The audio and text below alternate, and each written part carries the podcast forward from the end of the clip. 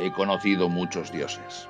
El que niegue su existencia está tan ciego como el que confía en ellos con una fe desmedida. Yo no busco nada después de la muerte. Puede que exista la oscuridad de la que hablan los escépticos nemedios, o el reino helado o nebuloso de Crom, o las llanuras heladas, o los grandes salones de piedra del Valhalla. No lo sé, ni me importa. Que me dejen beber intensamente mientras viva. Quiero saborear el rico jugo de la carne roja y sentir el sabor ácido del vino en mi paladar. Gozar del cálido abrazo de una mujer y de la jubilosa locura de la batalla cuando llamean los azules hijos del acero. Eso me basta para ser feliz. Que los maestros, los sacerdotes y los filósofos debatan acerca de la realidad y la ilusión. Yo solo sé esto, que si la vida es ilusión, yo no soy más que eso, una ilusión, y ella, por tanto, es una realidad para mí. Estoy vivo, me consume la pasión, amo y mato. Con eso me doy por contento. Hola a todos, bienvenidos a un nuevo programa. En la primavera del año pasado, aprovechando el 40 aniversario del estreno de la mítica película de John Milius y Arnold Schwarzenegger, mis compañeros Íñigo, Marcos y yo mismo grabamos un podcast dedicado a la primera etapa de los cómics Marvel de Conan. Ya sabéis, la dibujada por Barry Smith. Ni habíamos terminado con dicha grabación cuando el entusiasmo hizo que surgiese la idea de hacer una segunda parte. Y en ella, pues así, hablar del largo y mítico tramo de la serie Conan the Barbarian, en el que a continuación del de Smith, Roy Thomas y John Buscema se encargaban de ella. Ha pasado más tiempo del que hubiésemos querido, los variados compromisos de cada uno han hecho imposible que nos pudiésemos juntar antes, pero aquí estamos de nuevo para afrontar por fin esa grata hazaña como si de aguerridos bárbaros nos tratásemos. Aquí os presento al primero de ellos, al poderoso Cimmerio que resolvió el secreto del acero y acabó reclamando el trono de Aquilanio. ¿Qué tal, Marcos? Aquí estamos, chicos, con muchísimas ganas de viajar a la Costa Negra. Mm, el de Barry Windsor en mí es una etapa magnífica, pero es que la que viene ahora eh, no, no desmerece en lo absoluto. Sí, ¿verdad? Ya habíamos acumulado ganitas de hablar de estos cómics. Mucha, mucha. La verdad que ha sido un placer releerlo. Lo teníamos preparado desde hacía tiempo, pero hasta que hemos podido cuadrar, pero creo que va a merecer mucho la pena. Y nos metemos en los años dorados de Conan, en los cómics. Sí, efectivamente, ya hablaremos sobre eso, pero esto quizás sea el punto de inflexión para la historia del personaje ¿verdad? Con respecto a bueno, la historia del cómic y en general de la cultura popular. Bueno, y por supuesto, como ya hemos adelantado con esa introducción sacada de La Reina de la Costa Negra de, de Robert T. Howard, con nosotros está nuestro más célebre y leal compañero, aquel que mata a flechazos a las serpientes que nos superan y que llora por nosotros cuando no tenemos el sentido común de hacerlo. Bienvenido, Íñigo. soy Subotai, está bien, está bien, no pasa nada. Marcos Esconan, eh, tú eres Subotai y bueno, pues yo sería o, o Valeria o Akiro el brujo, ¿no? El personaje interpretado por Mako, ¿no? Pues sí, suscribo lo que dice Marcos. Esto es, esto es Conan, esto es John Buscema. Creo que lo que mm, van a ser dos horas de qué bueno es John Buscema o qué bueno era John Buscema. Y me vais a perdonar, hago un, un mea culpa desde el principio, antes del podcast qué guapas son mujeres. Sí, ¿verdad? Es, es, inevitable, es inevitable. Me he vuelto a enamorar de Belit. Sí, de Belit y prácticamente casi cada femina que pasa por ahí, ¿no? Las facciones con las que le dibuja, pero Belit es espectacular. Pero de Belit más. Oye, ¿cómo ha sido para ti la, pues la experiencia de volver a, releer todo esto, ¿no? Que lo comentaba un poco Marcos, ¿no? Qué grato ha sido, como... ¿Qué, tal te lo has pasado? ¿Qué, has encontrado? Bien, bien, bien, bien, bien. He, he disfrutado con mi día, son muchos cómics, hablamos de, de una etapa que empieza en el 20 y pico y acaba en el 115. Eh, son muchos cómics para una lectura y encima que Roy Thomas, pues, pues, que hablaba. O sea, se tarda bastante más en leer que los cómics actuales. Y no me parece mal, ¿eh? eh bueno, luego, luego, lo comentaré, que es parte del encanto y es parte de la experiencia, la, prosa de Thomas. Me lo he pasado bien. Eh, disfruto mucho de la peripecia por la peripecia, de la aventura por la aventura. Simplemente de. ¿Aquí qué pasa? No, pues Conan se pega con unos tíos. Pues podía ser algo algo rutinario, pero como lo hace Buscema, hace que cada escena de batalla sea diferente o, por lo menos sea atrayente, sea como, ostras, quiero seguir viendo prodigios, prodigios de fuerza, prodigios de velocidad, pues ya sabes, fuerte como un león, veloz como una pantera, esas cosas que siempre se dicen de Conan, de Sí, sí que es verdad, ¿no? Que aquí en estos 100 primeros números, eso que más adelante sí devendría tópico, ¿no? O sea, eh, pues la, historia formulaica de, Conan y tal, en, pues, al final eso hiperabunda, las historias de la espada salvaje de Conan, infinidad de números después y la inmensa cantidad de, de bárbaros pastiche que surgieron a raíz del éxito de Conan en el, en el, en el cómic, tanto en norteamericano como en el resto del mundo, ¿no? Es decir, había, bueno, pues eh, réplicas eh, filipinas, réplicas italianas, réplicas pues prácticamente de todas partes. Entonces sí que es verdad que eso, que pudiera ser un poco formulaico en un principio, en un momento dado fue formulaico, quiero decir, aquí todavía no me lo parece. Todavía no me lo parece, ¿no? Igual quiero verlo con, con buenos ojos, no sé, no sé, no sé cómo, cómo veréis vosotros esto. De la, del relato, digamos, hecho con, con, plantilla de Conan, ¿no? Sí, yo creo que aquí está el Conan más clásico, ¿no? Soy súper fan de la primera etapa de Roy Thomas y Barry Windsor en mí, pero creo que algo un poquito más diferente, más experimental, y este ya es el Conan de verdad. O sea, si un amigo nuestro quisiera empezar a leer cómics de Conan, yo recomendaría esta etapa para que se haga una idea de qué tipo de personaje se va a encontrar. Como bien ha dicho Íñigo, yo me he quedado mucho con Belly al volver a releerme estos cómics. O sea, Zenobia, ya sabemos lo que significa la mitología del Sinmerio, cierta guerrera pelirroja, pero su pareja, yo creo, más importante y la que nos marca a nosotros como público de Conan es sin duda la reina de la Costa Negra, que yo creo que es uno de los personajes femeninos más fuertes que hemos visto nunca en los cómics Marvel de aquel tiempo y un icono absoluto y de verdad que yo cuando he leído esta aventura me lo he pasado muy bien con Conan, pero los ojos se me han, se me han ido siempre a por la capitana del Tigresa. Sí, o sea, iba a utilizar la palabra entrañable y quizás no, no, no sea la adecuada, ¿no? Porque, a ella no le gustaría que dijeras que es entrañable. No, no, no, no, pero me refiero que hay algo en ella que resuena en nosotros, ¿verdad? En, es, y es algo que va a marcar, pues, digamos, la, la mitad de la etapa. Bueno, pues tras las presentaciones y declaraciones de intenciones, Vamos a hacer nuestra acostumbrada y breve pausa musical antes de entrar en harina. Mi nombre es Sergio Aguirre, este es el podcast de Sala de Peligro y esperamos que sobreviváis a la experiencia.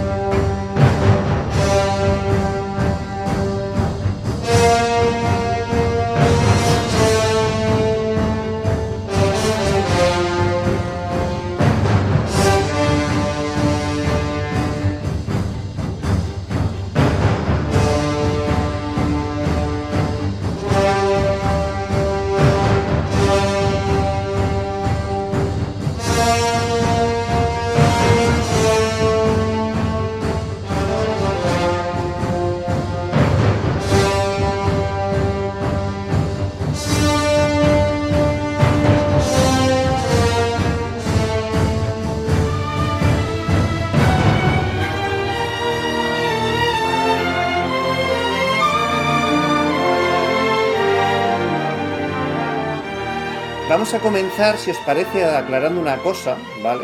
Tanto para nosotros centrarnos como para los lectores, ¿vale? Hoy vamos a hablar principalmente de la colaboración de Roy Thomas y John Buscema en la serie mensual a color Conan the Barbarian, del número 25 USA al 115, ¿no? Aunque ambos también trabajaron juntos en otras historias del personaje, en la revista La Espada Salvaje de Conan o en las tiras de prensa del Cimerio, más adelante pues volverían a coincidir autores y bárbaros, ¿no? Aquí nos vamos a centrar en ese periodo de entre 1973 y 1980, desde que Buscema desembarcó como dibujante en la colección hasta que Thomas dejó sus guiones dejando Marvel para irse a DC Comics, ¿no? Ese momento, bueno, pues un poco en el que parece que cambia un poco Marvel en general, ¿no? Es un poco el paradigma y quizás, bueno, pues eso se queda ahí un poco heredado en la, en la propia colección del bárbaro, ¿no? Recordemos, vamos a hacer varias referencias, es inevitable, ¿no? A ese primer podcast que hicimos sobre la etapa de Barry Winsor Smith, la etapa fundacional, con esos 24 primeros números, bueno, algo menos, ya sabemos que hay un, un par de números dibujados por Gil Kane, alguno hubo reediciones, pero más o menos 24 números de Barry Smith, ¿no? donde se establecen cosas pues como que muy fundacionales y algunas, bueno, pues no, no, podemos evitar repetirlas. Por ejemplo, para dejar claro esto, ¿no? John Buscema entra a mitad de una saga que ha empezado Barry Winsor Smith a dibujar, ¿no? La, la, de la guerra del Tarim entre el imperio de Turán y la ciudad de Macalet. Comienza Barry Smith y en un momento dado, cuando Smith vuelve a abandonar la colección, recordemos, Smith ya había dejado la serie, se va un tiempo, entra Gil Kane a hacer unos números, luego vuelve y mostramos un auténtico tour de force, pero por básicamente las mismas razones por las que se fue la primera vez, su insatisfacción para con lo que él percibe como el lado industrial de Marvel, pues él decide volver a irse y esta vez de forma ya definitiva. Los encuentros serían actuales en la posteridad. Y es ahí donde, donde entra John Bustema, que era, había sido el artista originalmente estaba pensado para la, serie de mm, espada y brujería que iba a lanzar Marvel, ¿verdad? Cuando se pone sobre la mesa la idea de, que Marvel lance una serie con esta temática a finales de los años 60, pues se dice, bueno, pues esto lo tiene que dibujar mm, John Bustema, por narices, ¿no? Además, él es un apasionado de eso, los superiores no le interesan tanto, le gusta más la aventura, los paisajes clásicos, medievales, fantásticos, ¿no? Además, Tomás lo sabía bien porque había sido su guionista en Los Vengadores y en toda su etapa, en su etapa que también tenemos un podcast de los, de los Vengadores de Thomas y Bustema, y además lo sacamos para una época parecida, ahí ya quedaba claro, o sea, que como conocía lo que le gustaba dibujar a Bustema, pues metía a Hércules, metía al Caballero Negro, metía a Bellas Mujeres y metía, de hecho, hay un par de personajes que salen en esa etapa que de alguna manera tres personajes vuelven a salir aquí. ¿Arcon es uno de ellos? No, no, no, no, Arcon eh, también es otro de esos, no, no, pero hay tres personajes que salen ahí que aquí se casi casi lo repiten. Entonces, lo que pasa es que cuando dicen vamos a hacer Conan el Bárbaro, no tienen presupuesto para pagar a Bustema. Bustema ya era una estrella, ya era el dibujante de los Vengadores, llevaba una carrera larga y trae una, trayectoria muy reconocida. Cuando hacen el experimento de hacer Conan, que, al final es, es una iniciativa de Roy Thomas, que le habían dado un presupuesto eh, exiguo para decir, bueno, para coger los derechos del personaje y así, pues simplemente no les llegaba para pagar a, John Bustema. John Bustema hubiera estado encantado, pero claro, al final hay que pagar las facturas. Así que lo dejaron para más adelante. Una vez que mm, Thomas y, Barry Winsor Smith consiguen que la serie sea un éxito, después de pasar sus malos momentos y consiguen hacer que de bimensual se convierta en una serie mensual y sea una serie que va subiendo, ahí ya es cuando ya está sentado y dice, bueno, pues ya podemos, pero ya Supongo que le comió la cabeza, bueno, le comió la cabeza a Stan Lee o se lo puso él mismo, porque yo para entonces Roy Thomas ya era editor de Marvel. Claro, esa es la clave además, ¿no? Que, que, además Roy Thomas, efectivamente la colección iba funcionando mejor y además estaba teniendo gran resonancia en la crítica con, con la etapa de Barry Smith.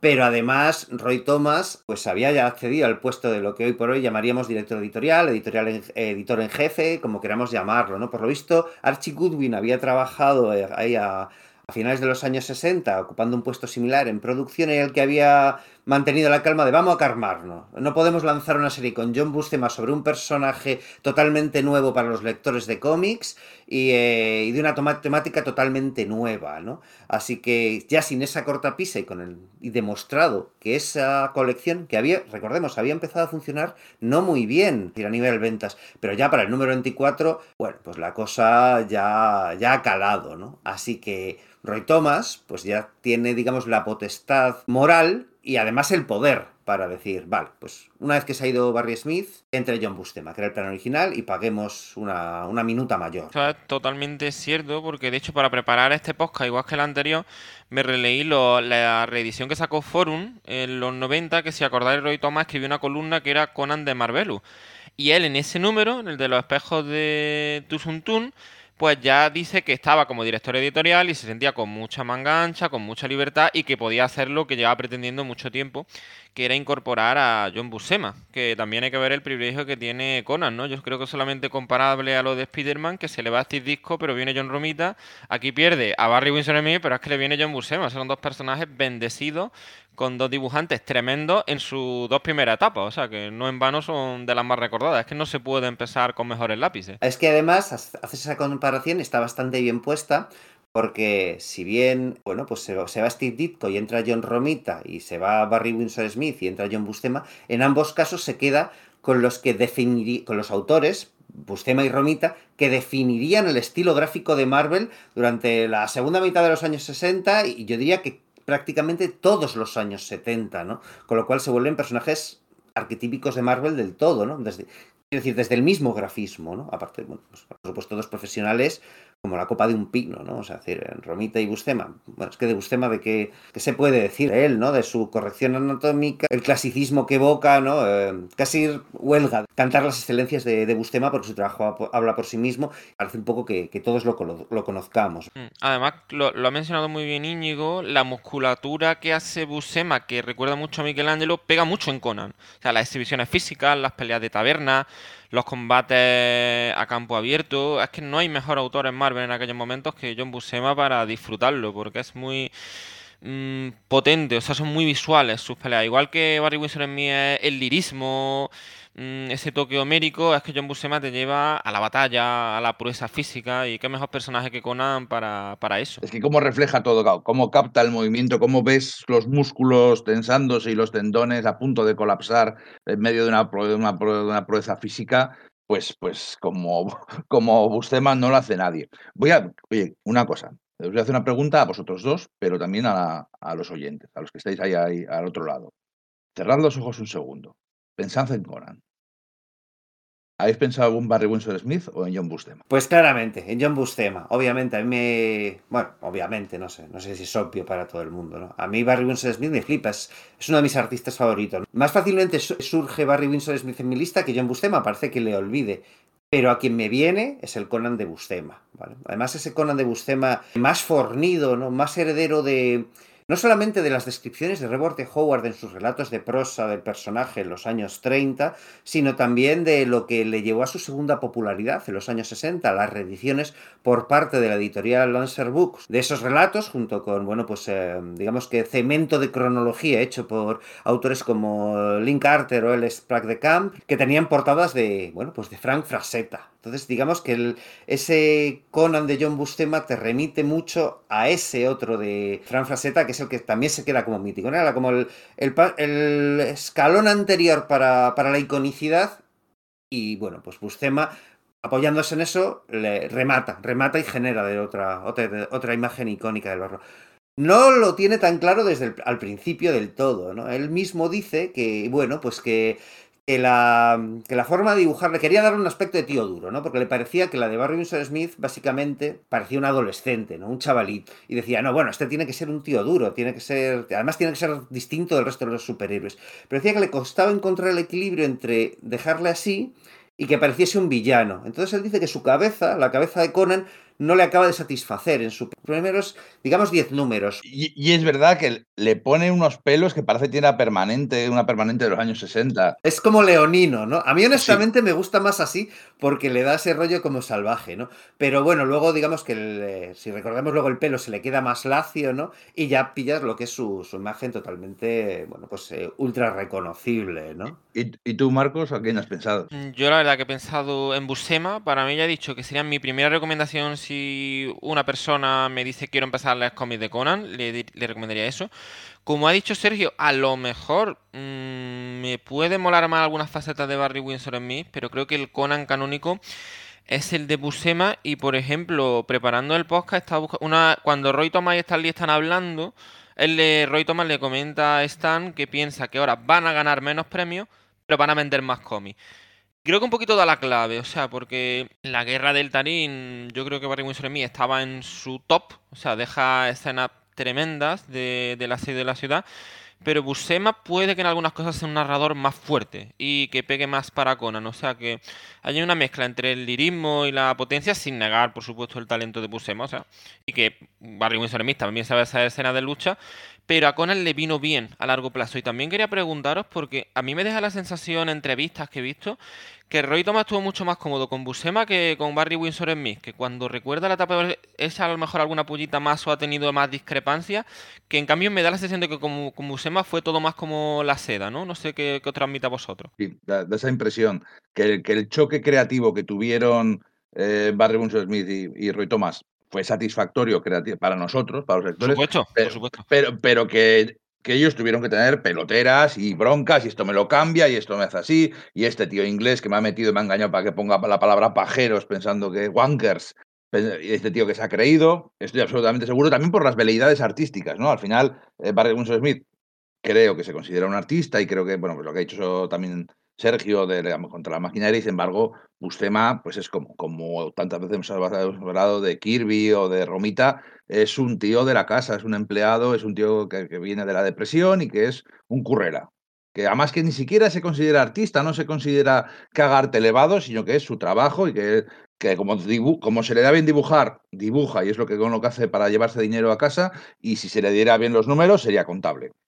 Justo, sí, yo creo que, que, lo ha, que Íñigo ha definido perfectamente lo que es lo que, lo que yo pienso al respecto. Porque es eso, Buscema y, y, Barry Smith Vienen además de sitios distintos, en el sentido de que Bustema es mayor, es un artista que nace en, Brooklyn, ¿no? Y que tiene que labrarse el camino para sustentar a su familia durante mucho tiempo. Es un es un currela, es un albañil de la viñeta. Entonces, no solo eso, sino que además tiene mucho talento eh, a la hora de desarrollar cosas, ¿no? Está, se decía eso, que, que, bueno, pues que a la hora de, hacer historias con Stanley mediante el método Marvel, pues eh, hablaban por teléfono Stanley y John Bustema y Stanley le empezaba a contar las cosas y, luego te mando una sinopsis y dice, no, no, Stan, a ver, que con eso perdemos tiempo tanto tú como yo y yo mi tiempo es valioso. Tú cuéntamelo que yo me acuerdo y ya hago yo el veo y luego ya le pones tú los diálogos. Entonces, claro, la, da una gran facilidad creativa para con, con el guionista, mientras que Smith es más joven, viene de ese momento, no es que sea inglés, ¿no? sino que es inglés,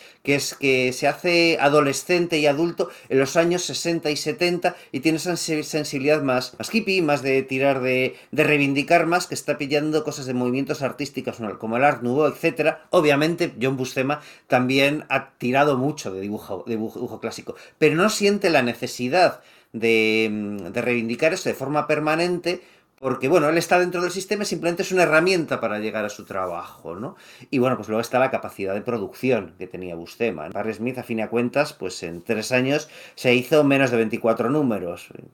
Bustema no sé exactamente cuántos TVOs de Conan se pudo hacer, pero es que además en esa época de los años 70 que se estaba haciendo tres, tres TVOs al mes, algo por el estilo, ¿no? Hasta que estaba haciendo los Cuatro Fantásticos, eh, Conan, estaría haciendo en algún momento Nova, estaría haciendo cosas variadas y, sí que es verdad que, por ejemplo, aquí sí que se nota una cosa, es que Buscema utilizaba, digamos, eh, como es layouts, ¿no? Bocetos, no muy detallados. Y eso lleva a un pequeño conflicto que hay, que es que a él no le acaba de gustar los entintadores que vienen con él. Sí que está satisfecho, por ejemplo, con su hermano Sal, y lo que se nota, yo creo que en esa combinación de ellos, o cuando Buscema entinta su propio trabajo, es que se acentúa más ese, ese sentimiento de que el mundo de Conan y Conan mismo es más primitivo, más salvaje, ¿no? Que es, digamos, a lo que quiere retrotraerlo después de, Barry Smith.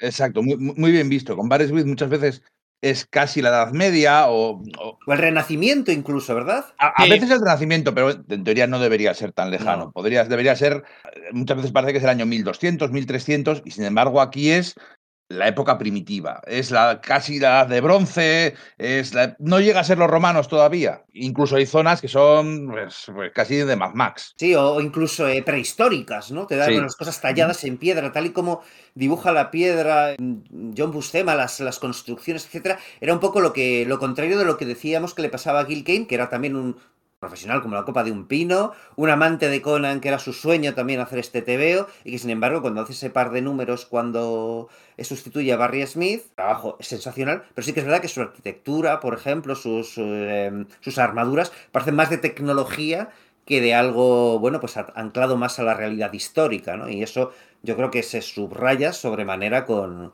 con John Bustema, con, ese enfoque que tiene. Eso yo creo que beneficia mucho a Conan porque lo deja, digamos, en el punto justo, sobre todo para el personaje. Yo sí que echo de menos un poco el tema de, ese lirismo, de que por sistema todo es demasiado árido, ¿no? Es como...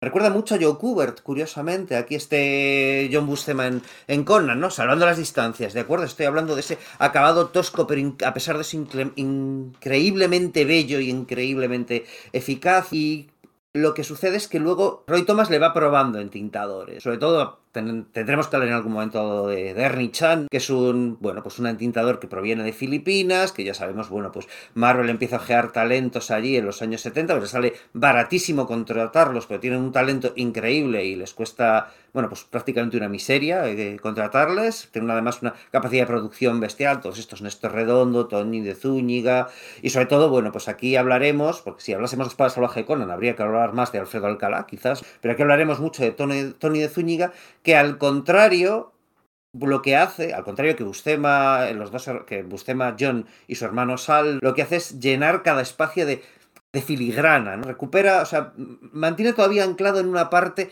esa, atmósfera de que ha, que impreso Barry Winsor Smith en los 25, 24 25 primeros números. Cuando hagamos, cuando hagamos la espada salvaje de Conan, ya lo doy por asumido, cuando hagamos la salvaje de Conan, sí que tendremos que meter más caña con lo de los entintadores y, cómo cambia, ¿no? Y al final, como eso, que lo que, está diciendo, que Bustema hace pues esos bocetos y, claro, es que hace unas planificaciones de páginas, hace unas, unas plays, hace unas splash, y hace una naturalidad al dibujar que parece que todo está sacado que, pero que depende mucho del, del, entintador, del finisher, que, no solo que es el tío que repasa en este caso, sino que es una parte importante del dibujo. Lo que pasa es que para mí ah, es el debate existe de que si Zúñiga, que si Alcalá, que si y otros tal, pero para mí es Ernichan para mí es Ernichan. O sea, el dúo, vamos a hablar de las crónicas de, del Conan el Bárbaro de Roy Thomas, John Bustema y Ernichan. Pues creo que va a haber muy poco debate al respecto. Creo que los tres estamos bastante de acuerdo con esto, ¿no? Es una lástima, ¿no? Pero no... No, en, este momento concreto es así. O sea, en esta, en esta etapa,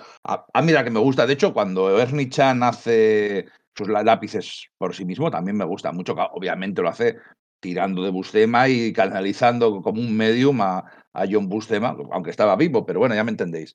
Y, me gusta también mucho cuando lo hace él solo. Lo que pasa es que, bueno, aquí le da también unos acabados y, joder, que todas las escenas que hay de jungla, de ciudades perdidas, el ambiente y la oscuridad, los, los clava el tío y las sensaciones malsanas también. O los palacios eh, más civilizados, ¿no? Y más ornamentados también es que son increíblemente preciosos, ¿no? Yo releyendo, jo, no paraba de maravillarme del apartado gráfico, de la tridimensionalidad de las cosas. Y además lo que comentáis de los bocetos, yo en esta relectura lo que me ha dejado aprender de Buscema es lo bien que narra, lo que nos comentaba Íñigo.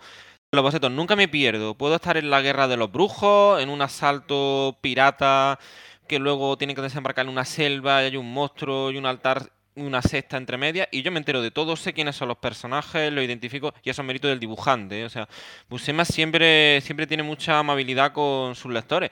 Y es curioso porque como bien mencionabais, yo creo que era eh, vieja generación, que veía esto como un trabajo, no se consideraba artista. Y de hecho, John Romita contaba cuando era director artístico a veces incluso se tiraba de los pelos porque le decía un poco el plot para Spider-Man y John Buscema le decía, esto es una tontería, este es el personaje más estúpido que tiene Marvel con diferencia, no sé cómo la gente le estaba a Sofía y dice, lo que nos va a entregar. Y luego le entregaba una historia perfecta que parecía que el tío adoraba a Spider-Man y le encantaba la serie y conocía a los personajes. Y, que, en cambio Conan yo creo que él lo disfrutó mucho. Eh, yo creo que en Conan John Buscema además disfruta. Siempre era muy... Y aquí está en su salsa. Yo estoy muy de acuerdo. De hecho, eh, a mí me sorprende porque en algunos artículos de esa edición que dices que yo también es la que he estado releyendo, ¿no? La de eh, la segunda mitad de los 90, de principios de los 2000, de, del, del, Conan de, de, Marvel, ¿no? Eso es. Me, Íñigo está enseñando uno de los ejemplares aquí a cámara, cuando estamos grabando esto procuramos vernos las caras y tal. Y entonces, bueno, pues en esa edición, pues tuvimos la suerte eh, aquí en España, ¿no? De que Roy Thomas hacía un, pequeño artículo, bueno, a veces no pequeño, sobre la, la elaboración de cada uno de los números. Y me parece muy curioso que comenta que se nota mucho cuando a John Buscema uno de los argumentos le parecía una chorrada. Bueno, honestamente, yo no lo noto tanto. ¿Vale? O sea, me parece que el tío siempre cumple. A mí me sorprende cuando se dice, y efectivamente puedes ver que el argumento es una chorrada, pero yo no veo a Bustema en baja forma, ¿no? Efectivamente, él además detestaba a los superhéroes en general. En general, su labor como, en el cómic, él nunca tuvo demasiado aprecio hacia ello, no sé mucho. En entrevistas, ¿no? Años después, que Roy Thomas le pregunta, oye, ¿te acuerdas cuando hicimos esto? Y es como, no sé, Roy, te quiero un montón, pero es que yo no me acuerdo de esto, es que no, no, he, vuelto a pensar en esto jamás, no tenía... O sea, decir, bueno, pues él eh, probablemente su trabajo en la publicidad entre mediados de los 50 y mediados de los 60, pues si lo consideras un poco más elevado, pero para él hacer TV será simplemente un curro, ¿vale? Claro, lo que pasa es que a pesar de no dedicarle pasión, pues era bestial. Y en, y en este, que en concreto no le repugnaba, como si los superhéroes, ¿no? Como, o sea, a mí me flipa mucho su Tarzán, por ejemplo, de Marvel, ¿vale? por supuesto, siempre recordaremos el de, esa época, el de DC de Joe Kubert, pero para mí su Tarzán también me parece bestial, ¿no? Son personajes con los que entra más, quizás porque ha leído de niño, o porque dice, bueno, pues es otro mundo, aventuras fantásticas y fuera, pero que en el mundo real un tío tenga poderes y se ponga calzoncillos, no, no, no. Bueno, pues a pesar de eso, es un alarde de profesionalidad. Es cierto que más adelante yo creo que ya en los años 80, cuando algo no le interesa, sí que se le nota más, bueno, pues nada parece destacar, es simplemente eficaz, pero aquí todavía, eh, todavía no, es que digamos que está en la, en la cumbre de esto que estamos diciendo, ¿no? Sus virtudes. Y todavía a finales de los 80, con 70 años, se casca el asalto a la mansión de los señores del mal. O sea, el asalto a la mansión de los Vengadores, quiero decir. Pero que ahí yo creo que si te fijas, los dibujos son como. Tira más de planos generales, no, no, eh, no se recrea tanto y al final los, los acabados son muy de Tom Palmer, ¿no? Obviamente es un trabajazo. Pero aquí en Conan juega mucho más con los movimientos de cámara, con la narrativa, con eh, hacer grandes escenas de acción, etc. Eso además eh, le da un brillo a la, a la, serie enorme con otro factor del que a veces, yo no sé si comentamos en el podcast anterior, pero que me he dado cuenta esta vez, bueno, pues con entrevistas y tal, que lo tenía delante todo el tiempo y no me había dado cuenta. Y es que Roy Thomas decidió no meter o sea, que los, que los rotulistas no metiesen onomatopeyas de sonidos no verbales. Por supuesto, habría bocadillos de, diálogo, habría eh, onomatopeyas de gritos, pero nunca habría escrito el sonido del entrechocar de espadas o de golpes de puñetazos o de rocas cayendo o globos de pensamiento. Decía, no, eso, para eso tengo los textos de apoyo, pero aquí estoy tirando, por eso estoy tirando aquí de, de un personaje, digamos, más literario, ¿no? Por eso quizás su prosa también aquí es más recargada. Yo creo que aquí Thomas está realmente brillante, ya lo estaba en la etapa de Barry Smith, pero aquí en la de Bustema eh, hace todos sus intentos por ser un escritor, creo que sale bastante bien parado. Y bueno, está lo que dice Íñigo, eso hace que la lectura pues sea, sea densa, es decir, un TVO de, de esta época no te lo lees en tres minutos, no, no, no, tienes que dedicarle un tiempo porque está lleno de textos, las sensaciones es ahí donde están reflejadas, aparte de por el dibujo, eh, pero bueno, claro, es que eso puede, para algunos implica que la que es un tema que se ha quedado un poco anticuado y quizás sí no no no es que yo fíjate eh, estoy de acuerdo con Roy Tomás que Roy Tomás responde a esa cuestión o da por lo menos da su opinión sobre esa cuestión hoy en día mucha gente o gente más joven cuando lee un TVO más antiguo o con más años, dice, es que reiteran lo que, lo que estamos viendo en la imagen con, con las palabras, no es necesario.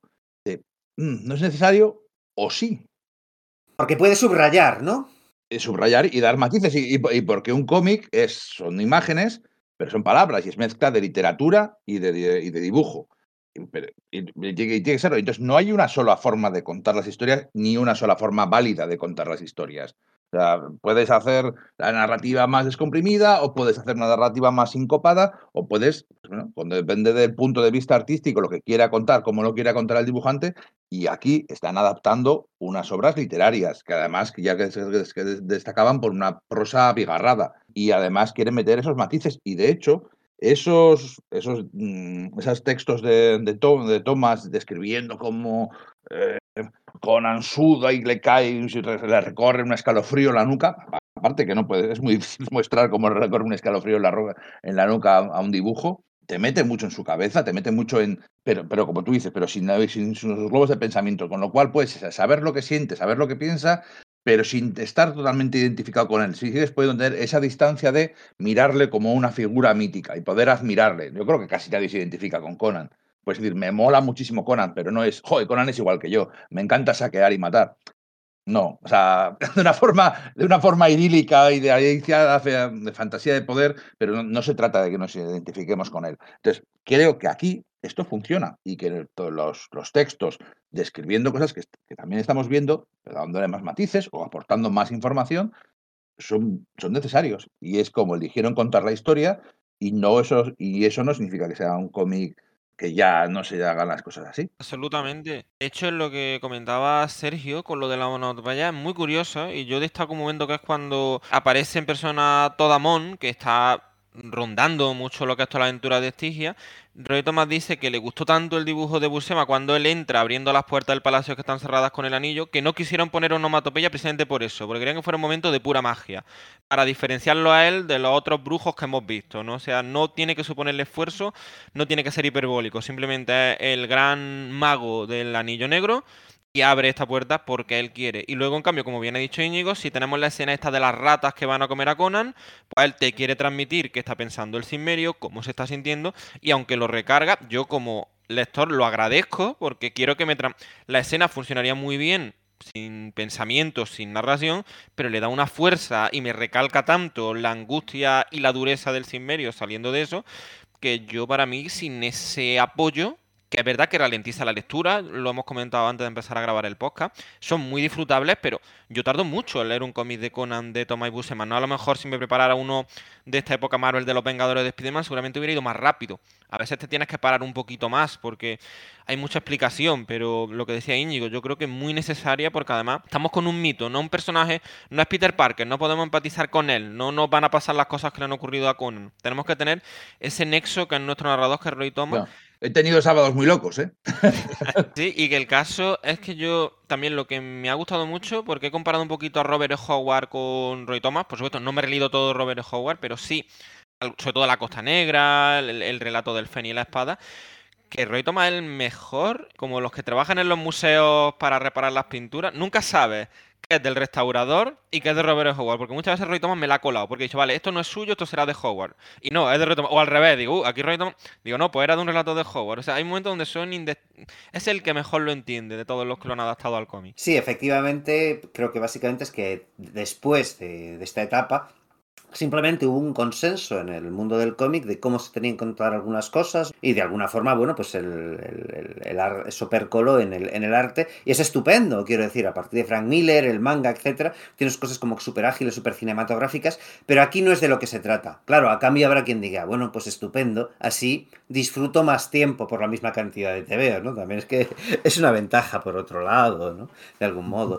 Mira, precisamente, fíjate, otro ejemplo de guionista de cómic que se le acusa de ser, eh, de ser antiguo, Chris Claremont, que utiliza, en vez de usar, la narración, y utiliza mucho los pensamientos. Y lo hace justo al contrario. Lo que, te hace, lo que hace Claremont es meterte en la cabeza de los personajes. ¿Por qué todo el mundo adora tanto a Kitty Pride, a Kurt, a Logan, a Aurora? Porque estás dentro de ellos y, estás todo el rato leyendo lo que sienten, lo que piensan, sus, sus, inseguridades, sus dudas, sus problemas y sus deseos.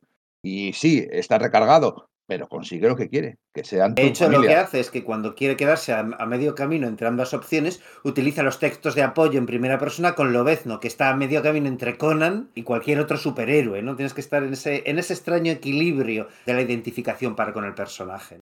Bueno, quizás una de las cosas que, conviene destacar ahora, de que Marcos ha, abierto un poco ese melón, ¿no? Es el tema de cómo, bueno, Roy Thomas imita a Robert T. Howard, porque otra de las cosas que pasa cuando Jan Bustema ya llega a la colección, ya había empezado a pasar antes, ¿vale? Pero sobre todo ese momento en el que Roy Thomas es el editor en jefe de Marvel y puede destinar un mayor presupuesto a esta serie de Conan que a él le está gustando mucho. Eh, creo que ya comentamos en el podcast anterior que él no era un gran fan de Conan, simplemente empezaron a llegarle cartas a menudo para de directores diciendo, oye, podríais hacer esto, entonces se puso las pilas. No es como otros, no es como Gil Kane, que, bueno, pues que es que desde pequeño le flipaba, ¿no? El tío, bueno, pues simplemente. Eh, bueno, una de esas cartas, curiosamente, es de Doug Mounch, el guionista de Marvel clásico, de, el creador del Caballero Luna, el, mítico de Shang-Chi maestro de Kung Fu, y bueno, que más adelante también escribiría Conan, fue, era uno de los fans que, escribía insistiéndole, en concreto Roy Thomas, ¿no? supongo que también Stan Lee, a finales de los 60 para que, para que hiciesen a, Conan, ¿no? Bueno, que me disperso como siempre. Que a lo que voy es que otra de las cosas que hace es que puede destinarle mayor presupuesto a comprar los derechos para adaptar historias de Robert T. Howard, cosa que antes solo había podido hacer puntualmente. El enfoque de Thomas para con la serie es que pase, digamos, a tiempo real, ¿no? Por cada 12 números que sucedan, que, pasen de, de, Conan, Conan envejece un año. Entonces, para eso se remite a una cronología que habían hecho unos fans pulps de la trayectoria del personaje y que habían consultado con el propio Robert T. Howard, que luego en los años 60 habían rellenado esos autores como Link Carter y el Sprague de Camp, pero se encuentra, claro, con algunos problemas, porque aunque tiene permiso por parte de la albacea de, literaria de los derechos de Robert T. Howard, Glenn Lord, para, bueno, pues para poder hacer esto, ha pagado esos, ya sabéis, 200 dólares por cada historia desde el principio para, para tener los derechos del personaje, pero bueno, puede conseguir unas cosas. No siempre puede adaptar historias de Robert T. Howard ni de Conan, porque los derechos del personaje, los derechos literarios están divididos entre este Glenn Lord y estos, eh, el Sprague de Camp y Link Carter. Tienen, de algún modo, estos dos autores consiguieron, para hacer esas reediciones de Lancer, parte de los derechos y están enfrentados entre ellos. Entonces, aunque con Glenn Lord Roy Thomas tiene bastante mano izquierda y puede, bueno, pues, le funciona bien, le, tira cosas y tal, no sucede lo mismo con, con estos otros dos. Tienen ahí ciertas pugnas y, de hecho, yo creo que se ve muy bien. Me estoy adelantando un poco, ¿no? Pero es para reflejar un poco lo los, los avatares de, lo que será el, primer tramo de esta serie. ¿no? Se ve muy bien, por ejemplo, en un relato del número 37 que está dibujado por Neil Adams, se supone que tenían el beneplácito para adaptar una historia, creo que no se recuerdo si era de Sprague de Campo o de Link Carter, ahora mismo no lo recuerdo.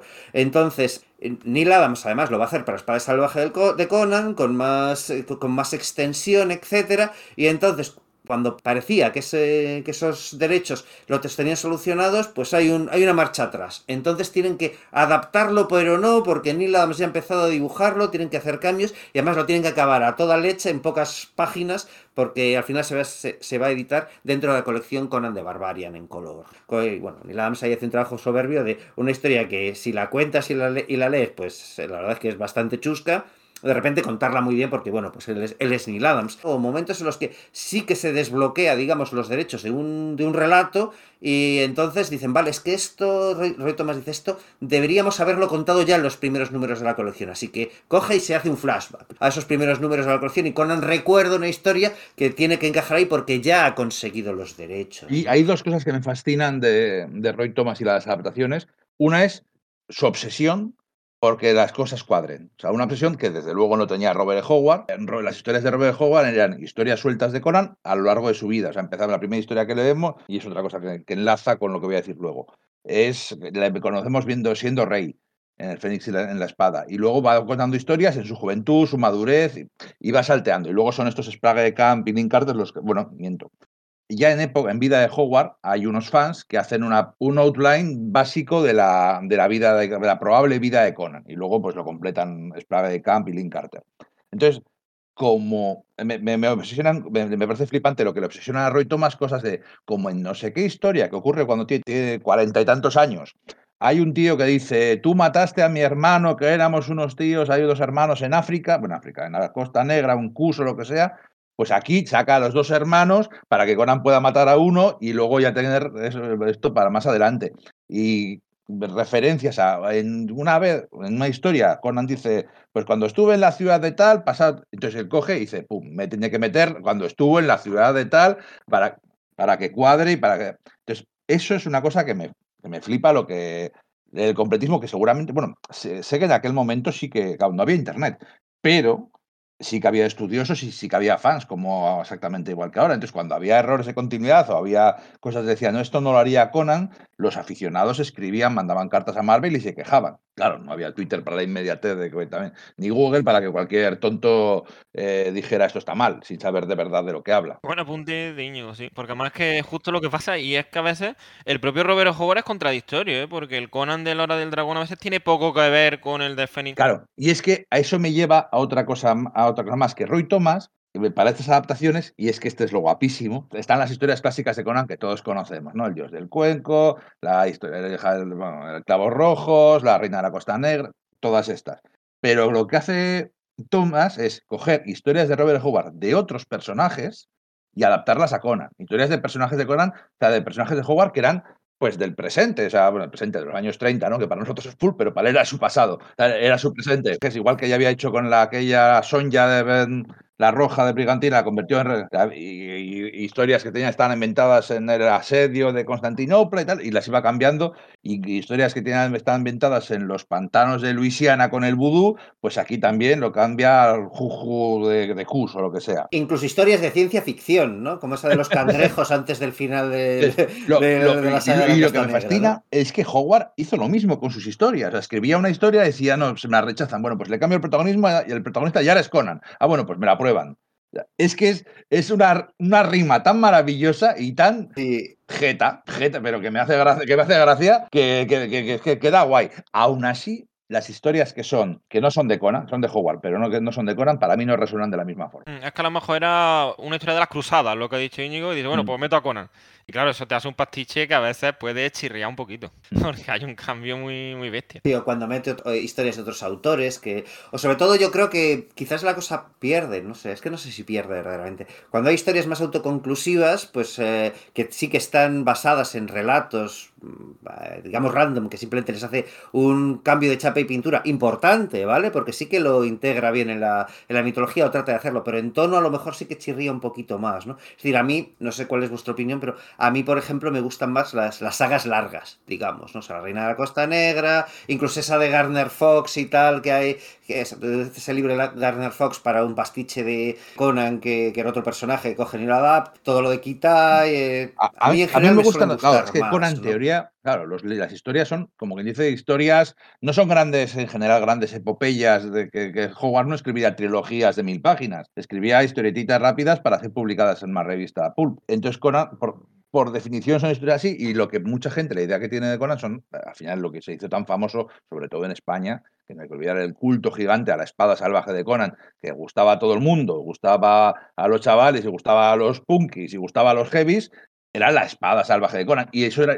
Había lectores de cómics y lectores de Conan. eran historias sueltas, pero sin embargo, aquí cuando Conan el Barbo convierte esto en una historia río, eh, a mí me flipa. Lo que pasa es que tarda. Cuando empieza la serie, en el número, o sea, cuando, cuando entra mm, John Bustema, Big John Bustema, entra, todavía tardan unos cuantos números en pillarle el punto de lo que va a ser de verdad. O sea, cuando llega la historia río de la Reina de la Costa Negra, que también me fascina cómo, cómo surge, cómo adapta el principio y el final y por en medio hay 30 números de la historia. Sí, porque uno de esos fans que habían hecho esa cronología dice, bueno, es que desde el principio al final del relato de Howard deben pasar unos tres años, dice Roy Thomas. ¿Tres años? Venga, me voy a meter unos meses más para que coincida con el número 100, ¿no? O algo Sí, sí, sí. Él, cuando, cuando empieza La Reina de la Costa Negra en el 58, él sabe que acaba, que la muerte de Beris va a ser en el 100. Entonces, oh, dice, pero claro, es que la historia es, la historia de La Reina de la Costa Negra es Vale, Conan se monta en un barco huyendo de unos tíos y les ataca el tigresa, pelean y dice, Belito, estás bueno. y entonces están tres años saqueando y pirateando y haciendo el amor juntos. Y entonces luego ya llegas hasta el, monólogo del principio y, el triste final. Vale, pero ahora tengo que inventarme tres años de historias que van por en medio de las aventuras que corrieron durante esos tres años. Entonces, por crea por retrocontinuidad todo el pasado de Belito y todo eso. Entonces, pero está súper guay, porque al fin y al cabo siguen, siguen siendo más o menos eh, aventuras sueltas de dos, tres números y luego los hay un hilo conductor que los va enlazando, pero que muchas veces está bastante traído por las, mm, está bastante cogido con pinzas. Es como, bueno, pues ahora esta aventura de dos números y ahora dejamos el barco y nos vamos siete números o ocho números por al interior y luego volvemos y, bueno, pero está súper guay. O sea, a mí sí que me gusta más este tipo de historias eso lo, lo, lleva, lo lleva, perdona, bueno. no, por favor, Íñigo, sí, sí, sí, por favor. No, iba, iba, a decir que lo que pasa después de Thomas, eh, iba a decir que lo lleva al paroxismo Christopher Priest, pero bueno, ya... quería retomar lo que habéis lanzado porque me ha llamado mucho la atención que hubo cartas en la época que cuando Roy Thomas ya anunció lo de los tres años, expresaron dudas, o sea, lectores que decían, va a estar tres años con historias de pirata, en plan de, se te va a acabar pronto, ¿no? La artillería, y fíjate cómo el tío es capaz de mantener esos tres años, que además se pasan. Bueno, hace trampas, ¿eh? que tiene por ejemplo, esa saga con en la que no dibuja John más, sino Howard Chaikin y mete ese rollo de esa colonia de venida, que se supone que son gente venida de nuestro mundo. De Alejandro el ejército de Alejandro Magno, que ha entrado ahí, ha dejado una colonia en el mundo de Conan, ¿no? Que es como, queda así como raro, ¿no? Eh, tienes eso, a Howard Chaikin en vez de a, a John un Howard Chaikin, bueno, pues que venía a hacer pues Iron Wolf y Fardy el ratonero gris ahí a principios de los años 70, pero queda muy igualado por, por Ernie Chan, ¿verdad? Si no te lo dicen, igual ni lo notas. Sí, yo de pequeño no lo noté. Yo de pequeño leí uno de esos TVs, el de cuando Conan está sosteniendo el, ojo de Set, y fue años después, cuando compré esta reedición, cuando dije, anda, pero si no era yo pues la, ¿no? Pues la guerra esa por el ojo de Set de niño me fascinó, o sea, parecieron unos pedazos de números bestiales. Y en lo que mencionabais de ir vertebrando, yo creo que exactamente, que dan un poquito palos de ciego al principio, siendo aventuras que están chulas, pero notan conclusivas. Pero yo creo que cuando empiezan a explorar Turán, que yo no recordaba que tuviera tanto potencial ese escenario, ahí es cuando yo estoy ya cómodo y creo que ellos mismos se dan cuenta de lo que tienen ahí. Me gusta mucho que los... Porque claro, Conan generalmente cuando tiene un enemigo o un adversario le dura un número o dos. Y creo que Roy Thomas sabe manejar muy bien que los que sobreviven o llegan a largo plazo, como Totamon, como Jess Digger, pues son gente que al final odian al bárbaro, pero luego tienen sus planes. Es decir, el brujo estigio lo que quiere es recuperar su posición en la corte. Y si se puede cargar a Conan, bien, pero si no, tampoco le quita el sueño. El príncipe Turanio, pues él sabe que hay un sinmerio, que le ha dejado una cicatriz en la cara, que si lo ve lo quiere despellejar, pero él va a seguir conquistando. Y eso también es muy Conan, o sea, porque son casi a su altura, porque Conan tampoco es un tipo que se entraña. O sea, lo que quiere es sobrevivir y hacer su historia, ¿no? Y ese enemigo, yo creo que el Imperio Turanio funciona muy bien. Además, a Conan le enseña cosas. La escena del arco de John Buscema me encanta. Al principio dice que es un arma feminada, pero claro, Conan es muy listo y al final se da cuenta de, oye, no, esto aquí me pueden freír, yo tengo que aprender a tirar con arco porque si no, te vaya en este ejército voy a ser el primero en caer. Y el triángulo amoroso que tiene con el capitán de la guardia, Amitis y el mismo. O sea, yo creo que ella y Roetoma y Buscema le pillan totalmente la tecla. Son números que me fascinan. Sí, cuando está en Turán, que aprovecha esa escena que cuentas del arco, del entrenamiento y cuando se le ve aprender a cabalgar, porque claro, es un tío que venía de las montañas y no, no tenía esos conocimientos, está, además se sale y aprovecha Thomas para meter una frase muy famosa de, de, de Robert e. Howard, la mete un poco por la cara, que en plan, le están vacilando unos soldados allí y Villacolán y les infla leches. Y dice esa frase de, los hombres civilizados son menos corteses que los salvajes, porque saben que, en general, pueden ser groseros sin que nadie les parta el cráneo. Mira, quería retomar una cosa un segundo, y es solamente un apunte, ¿no? De, de lo que ha comentado Íñigo, de la obsesión de Roy Thomas para, para cuadrar las cosas, cuadrar las fechas, etcétera, que creo que aquí sí que hace mucho bien a Conan, porque al final, bueno, igual es porque somos comiqueros, pero al final, digamos que el canon de Conan para mí está aquí. No sé, es el que mejor construye todo. Supongo que un, que un aficionado, lo que es estrictamente a su, a su rama literaria, pues le, le puede parecer eh, una herejía, ¿no? Pero claro, este, este completismo para mí le da mucho cuerpo. Sin embargo, luego, cuando ya en los años 80 pasa a, a DC y hace, trata de hacer lo mismo con la continuidad de la de Tierra 2, ¿no? De la Golden Age de DC y tal, al principio es como, jo, qué fascinante, pero llega un punto que dices, tío, es que estás haciendo relatos solo para justificar cosas. Cosas de TVOs que eran independientes que no estaban pensados para combinar entre sí, ¿no? Y aquí, en cambio, yo creo que Thomas sí que aprovecha esas, ideas para decir, vale, es que esto me da una oportunidad de contar una historia, o me permite plantar una semilla para una historia que he de contar más adelante. Es la continuidad al servicio de la historia, no al revés, creo que es lo que acabó derivando y, vamos, me duele mucho decir esto, me refiero a la Sociedad la Justicia, al Star Squadron, pues si me pongo, pues a mí me gusta más que, que Conan incluso, ¿no? No sé cómo decirte, pero efectivamente funciona peor. Aquí, es, aquí yo creo que Thomas lo hace verdaderamente bien. Creo que, que bueno, pues que, que, no, que esas oportunidades las aprovecha para generar una visión de completa ¿no? de, de, de, de, las aventuras del raro que era complicado que hubiese, ¿no? a pesar de los esfuerzos de Link Carter y de, y de estos fans que, que se comunicaron con, con, Roberto Howard de los años 30, y de aquí de algún modo, como está contado de forma cronológica y venga envejeciendo a un ritmo más o menos real, luego más adelante se separaría, pues no sé, te, hace que el, que, el, ambiente sea muy convincente, que, que creas esa ilusión de, de, realidad. Lo que habéis dicho además, mm, perdón por el excursus, pero creo que viene a cuento.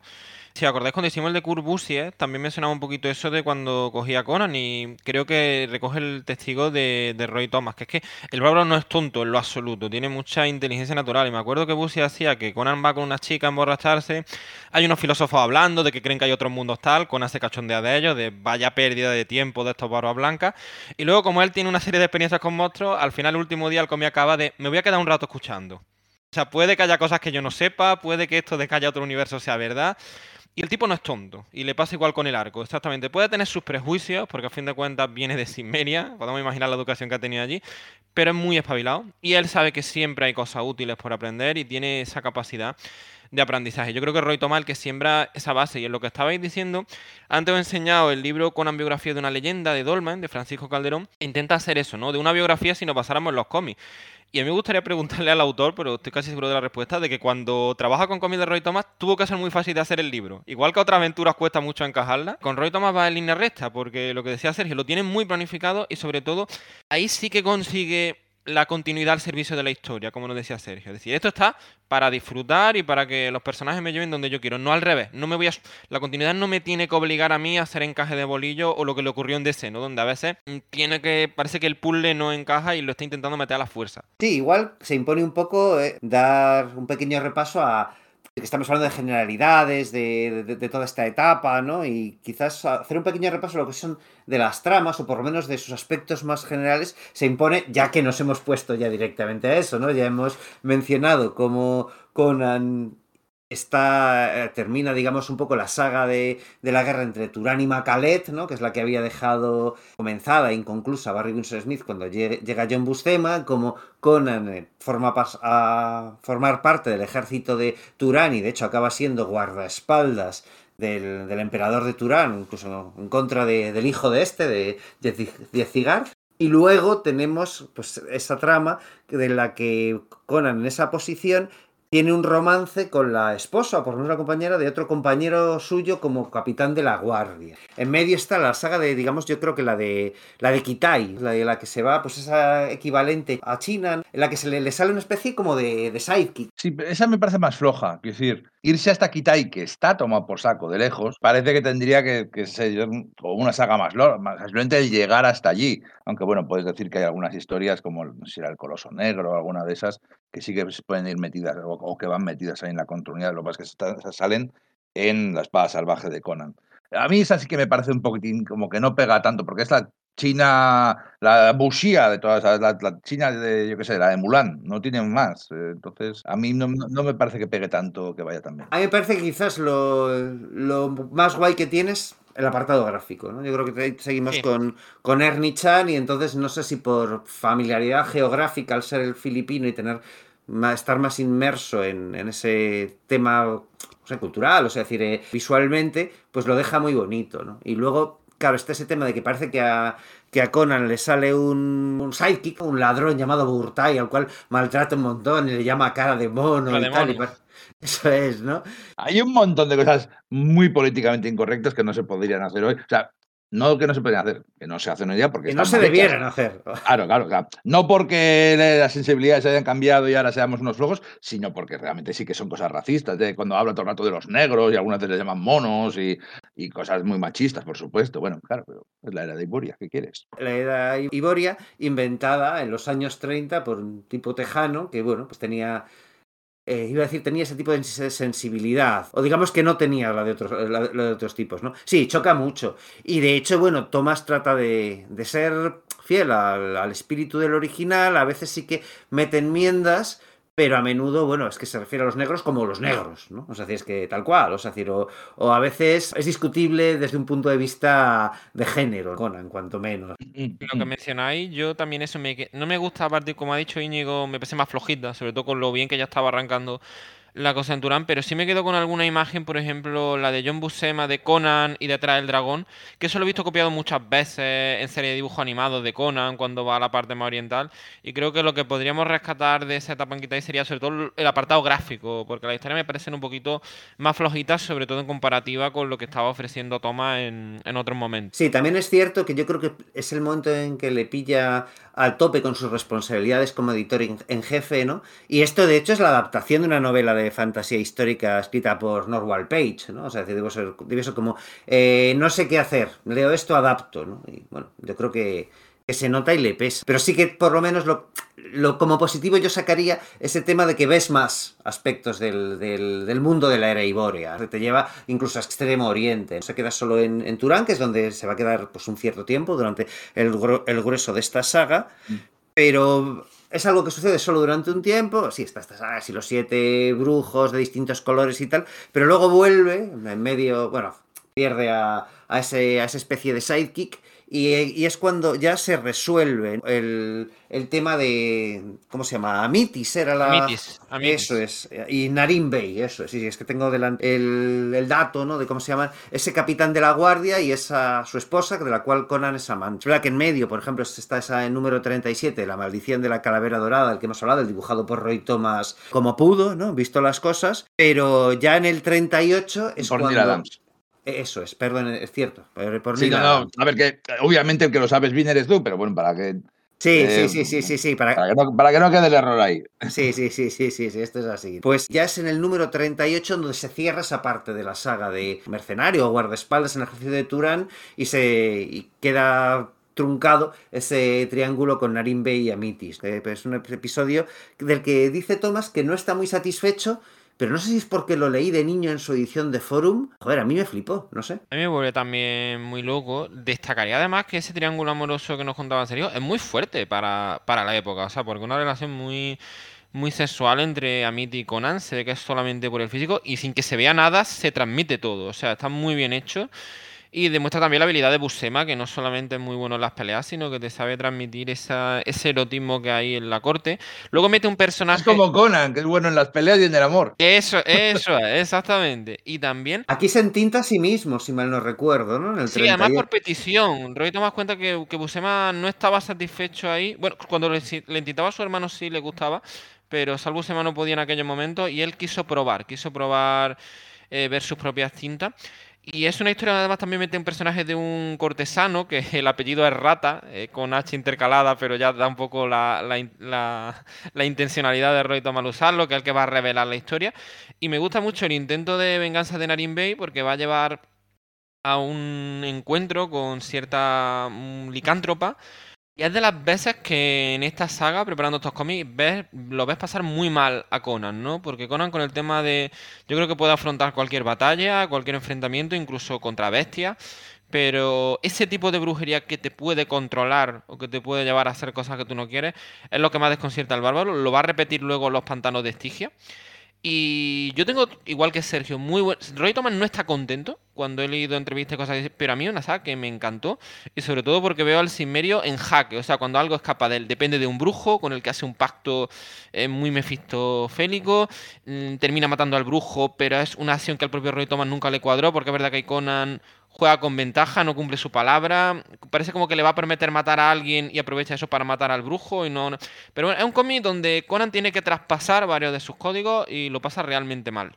Yo, a veces tengo, fíjate, ahí, con, todo lo que me gusta esto, de vez en cuando le veo un problema a la serie. Y es que, claro, eh, Tomás hacía un hincapié en que, claro, esto es espada y brujería, entonces en cada número tenía que haber algún hecho sobrenatural, algún monstruo, alguna cosa, alguna, algún brujo. Entonces, a veces la sucesión de monstruo tras monstruo, brujo tras brujo, y, y cuando a veces se van un poco de madre, porque a veces una cosa es cuando, creo que funciona muy bien, cuando hay una magia sutil, cuando hay una criatura en un mundo normal, a ver, normal, obviamente, la Iboria, pero en un mundo real que, te puedes creer, hay un hecho sobrenatural o hay unos dioses antiguos de Lovecraft, que, tienen mucho que ver, vamos, que colegas, Lovecraft y, y, Howard, ese tipo de cosas funcionan muy bien, pero cuando hay fantasía a las claras de de cosas que se ven a la luz del día, de cosas que podrían salir, pues yo que sé, en Dungeons and Dragons, con todo el respeto a Dungeons and Dragons, ¿eh? que me encanta y llevo toda la vida jugando, creo que no funciona tan bien y sobre todo cuando hay demasiados. Eh, luego más adelante hay una saga eh, con la del escorpión, aquel gigante y la ciudad, que es, eso no es Conan, o sea, no es el estilo que debería tener. No funciona bien, ¿verdad? O sea, decir, la hiperabundancia de criaturas que igual era casi una no una estrategia comercial, ¿no? Pero es como hay que meter una criatura en cada historia, ¿no? Sobre todo para que luzca en la portada, al igual que, hay que meter una damisela. De hecho, una cosa que pasa, muchas de estas portadas son de Gil Kane, ¿no? Y a menudo aparece Conan con alguna damisela que no tiene nada que ver con, la, con el personaje femenino que, aparece dentro. Y sí, sí que es verdad que, en ese aspecto ah, no, no le acaba de beneficiar. Y por eso me gustan tanto, tanto, tanto los números 39 y 40. El, número 39 es uno en el que no hay nada sobrenatural. Bueno, hay, hay un cocodrilo enorme, pero enorme, o sea, un cocodrilo que casi no es un kaiju, pero vamos, un cocodrilo que no es, no es, no puede existir ningún cocodrilo tan grande, pero no es un monstruo de ocho brazos, ni es un demonio, no, es un, cocodrilo grande de narices que tiene atemorizado a una aldea y al que le, entregan sacrificios. Llega, llega Conan y me gusta mucho cuando, cuando tiene que sobrevivir, cuando es, tiene que, es él contra el mundo, él contra los elementos, contra bestias salvajes. Entonces aquí tiene eso, tiene lucha, tiene una pelea en el desierto, tiene que arrastrarse, intentar sobrevivir en el desierto, y llega a este pueblo y al final tiene que, luchar contra este cocodrilo gigante que, tiene que tiene que huir, o sea, no puede, no puede derrotarlo, es un monstruo, es un cocodrilo, vamos, casi, casi un tiranosaurio, por decirlo así, y van, y hay una persecución que hace, bueno, iba a decir, que hace la coreografía Bustema por las calles de la ciudad hasta que consiguen herirlo, que ni siquiera acaban de matarlo, que me parece brutalísimo, brutalísimo. Luego encima tiene un típico giro irónico al final de la historia. Y el, y el número 40 que es otra historia de que va por el desierto y se salva a una chica y luego acaban en un oasis, y es una historia de terror. Es un oasis maldito y una chica vegetal, y hay una doble splash page de John Buscema con todos los zarcillos de, de la criatura vegetal comiéndose a unos, a unos salteadores de caminos, a unos esclavistas, no sé qué eran, no me acuerdo lo que eran, que es... Esclavistas, creo, sí. Esclavistas, me suena que eran esclavistas. Eh, que es impresionante y además es una historia pues casi de amor y terror y, ostras, esta... Mola un montón la, la página final como está narrada, ¿verdad? Ahí con Sí. eso, saliendo esa, esa mujer vegetal. Ese está dibujado, si mal no recuerdo, por Rich Buckler, pero de nuevo, casi no lo parece, porque Ernie Chua... No, por cierto, Estoy diciendo Ernie Chan todo el tiempo, y es lo correcto, porque el apellido es entintador, pero la, anécdota aquí firmaba como Ernie Chua, porque cuando, cuando se fue a Estados Unidos, cuando hizo sus papeles de inmigración, el funcionario se confundió, puso, le cambió el apellido, puso Ernie Chua, entonces él, pues como que era como firmaba, ¿no? Pero luego ya consiguió cambiarse el nombre al, al original, que era Ernie Chan, y por eso me refiero a él de, de este modo. Y eso es un, es un gran igualador. No será el único entintador que haya, que recordemos que, bueno, pues luego más adelante pues eh, estará Tom Palmer o, a- aparecerán a menudo, de vez en cuando aparecerá Pablo Marcos y- o los Krusty Bonkers estos, ¿no? El grupo este de entintadores del estudio de, Neil Adams. A mí los siguientes números... Me refiero en concreto al 43 y el 44. Me gustan bastante por esa serie saga en la que aparece Red Sonja, ¿vale? Que, bueno, pues... eh, además yo creo que es la primera vez que aparece en los... En, en lo que es la serie de, de Conan el Bárbaro a color, la mensual, porque ya había aparecido de ese modo. Me refiero con el, con el bikini de mallas. Esteban Maroto ya le había sacado como tal en La Espada Salvaje de Conan o en Savage Tales o alguna de estas, pero creo que es aquí la primera vez que aparece con el, con el bikini de, malla, de cota de malla, porque bueno, pues eh, la anterior versión, la de Barry Windsor Smith, aparecía más o menos con, con una, con una cota de malla no, no tan reveladora, a pesar de que, bueno, pues sus actos junto con el cimerio fueran codificados como Y, ojo, voy a hacer otra digresión, perdona, pero es que me ha hecho gracias. Sí, sí, sí, es que estoy haciendo digresiones dentro de digresiones porque una cosa me lleva a otra. Flashback dentro de flashback. Sí, sí, sí, sí, porque has comentado eso, lo de lo fuerte que es la relación que tienen Conan con, con la, ma- con la esposa de con, el- con la esposa de Narin Bey y cómo es curioso lo del tema del, del Comics Code, de que eso pasase por el Comics Code, me refiero. Sabemos que la espada salvaje de Conan podía mostrar más y ser más bestia porque era un magazine en blanco y negro, no estaba orientado a niños y, no tenía que pasar por el código de censura. Pero en teoría la serie de Conan el Bárbaro, de color, sí tenía que pasar y a pesar de eso es muy bestia en muchas cosas, ¿no? Es decir, quizás lo sea menos que la espada salvaje, pero solo un punto menos y sorprende. Recuerdo que a Íñigo, es- preparando este podcast, le sorprendió una cosa para con la violencia, ¿verdad? Claro, eh, yo estaba viendo ahí una, escena en la que Conan empala a un tío y se ve desde, detrás como la espada le sale totalmente. Digo yo, vamos a ver, pero si esto es un cómic normal, y yo recuerdo la famosa anécdota de Daredevil de Miller, que Electra apuñalaba a, un tío que estaba sentado al lado de, de, Ben, Urich, y le salía, lo, hemos visto todos, ¿no? Como cuando Bullseye le apuñala a ella, sale- se mueve la ropa, no, se, no dejaban mostrar el arma saliendo de un cuerpo, la herida de salida. Y aquí sí, 10 años, no, no, sí, 8 años antes, aquí sí que la dejan, porque además pasa, pasa varias veces. Y me pareció muy llamativo, digo, ojo, esto, esta escena no podría salir en Los Vengadores. Y sin embargo, supone que son números que, que, yo sepa sí que están aprobados por el Comics Code. Entonces, eh, no sé exactamente cómo, qué es lo que pasa ahí. No sé si el Comics Code se relajó y eso les pasó por medio y se la colaron.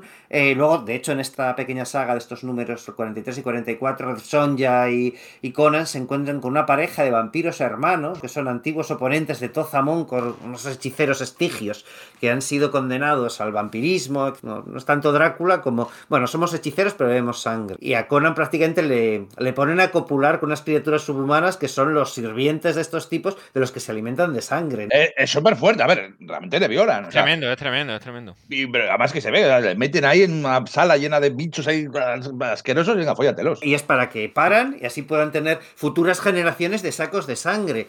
Eh, resulta súper fuerte, no sé cómo pasó eso por el, por el Comics Code. Y es una historia que creo que no es muy recordada y a mí me gusta mucho. Y luego, aparte, yo creo que tiene otra cu- curiosidad, ¿no? Que en esta pareja de hermanos, eh, como su Azact y eh, Morofia, lo tengo aquí apuntado porque honestamente no lo recordaba y no solo eso, no es fácil encontrar información sobre estos personajes porque solo aparecieron este par de números.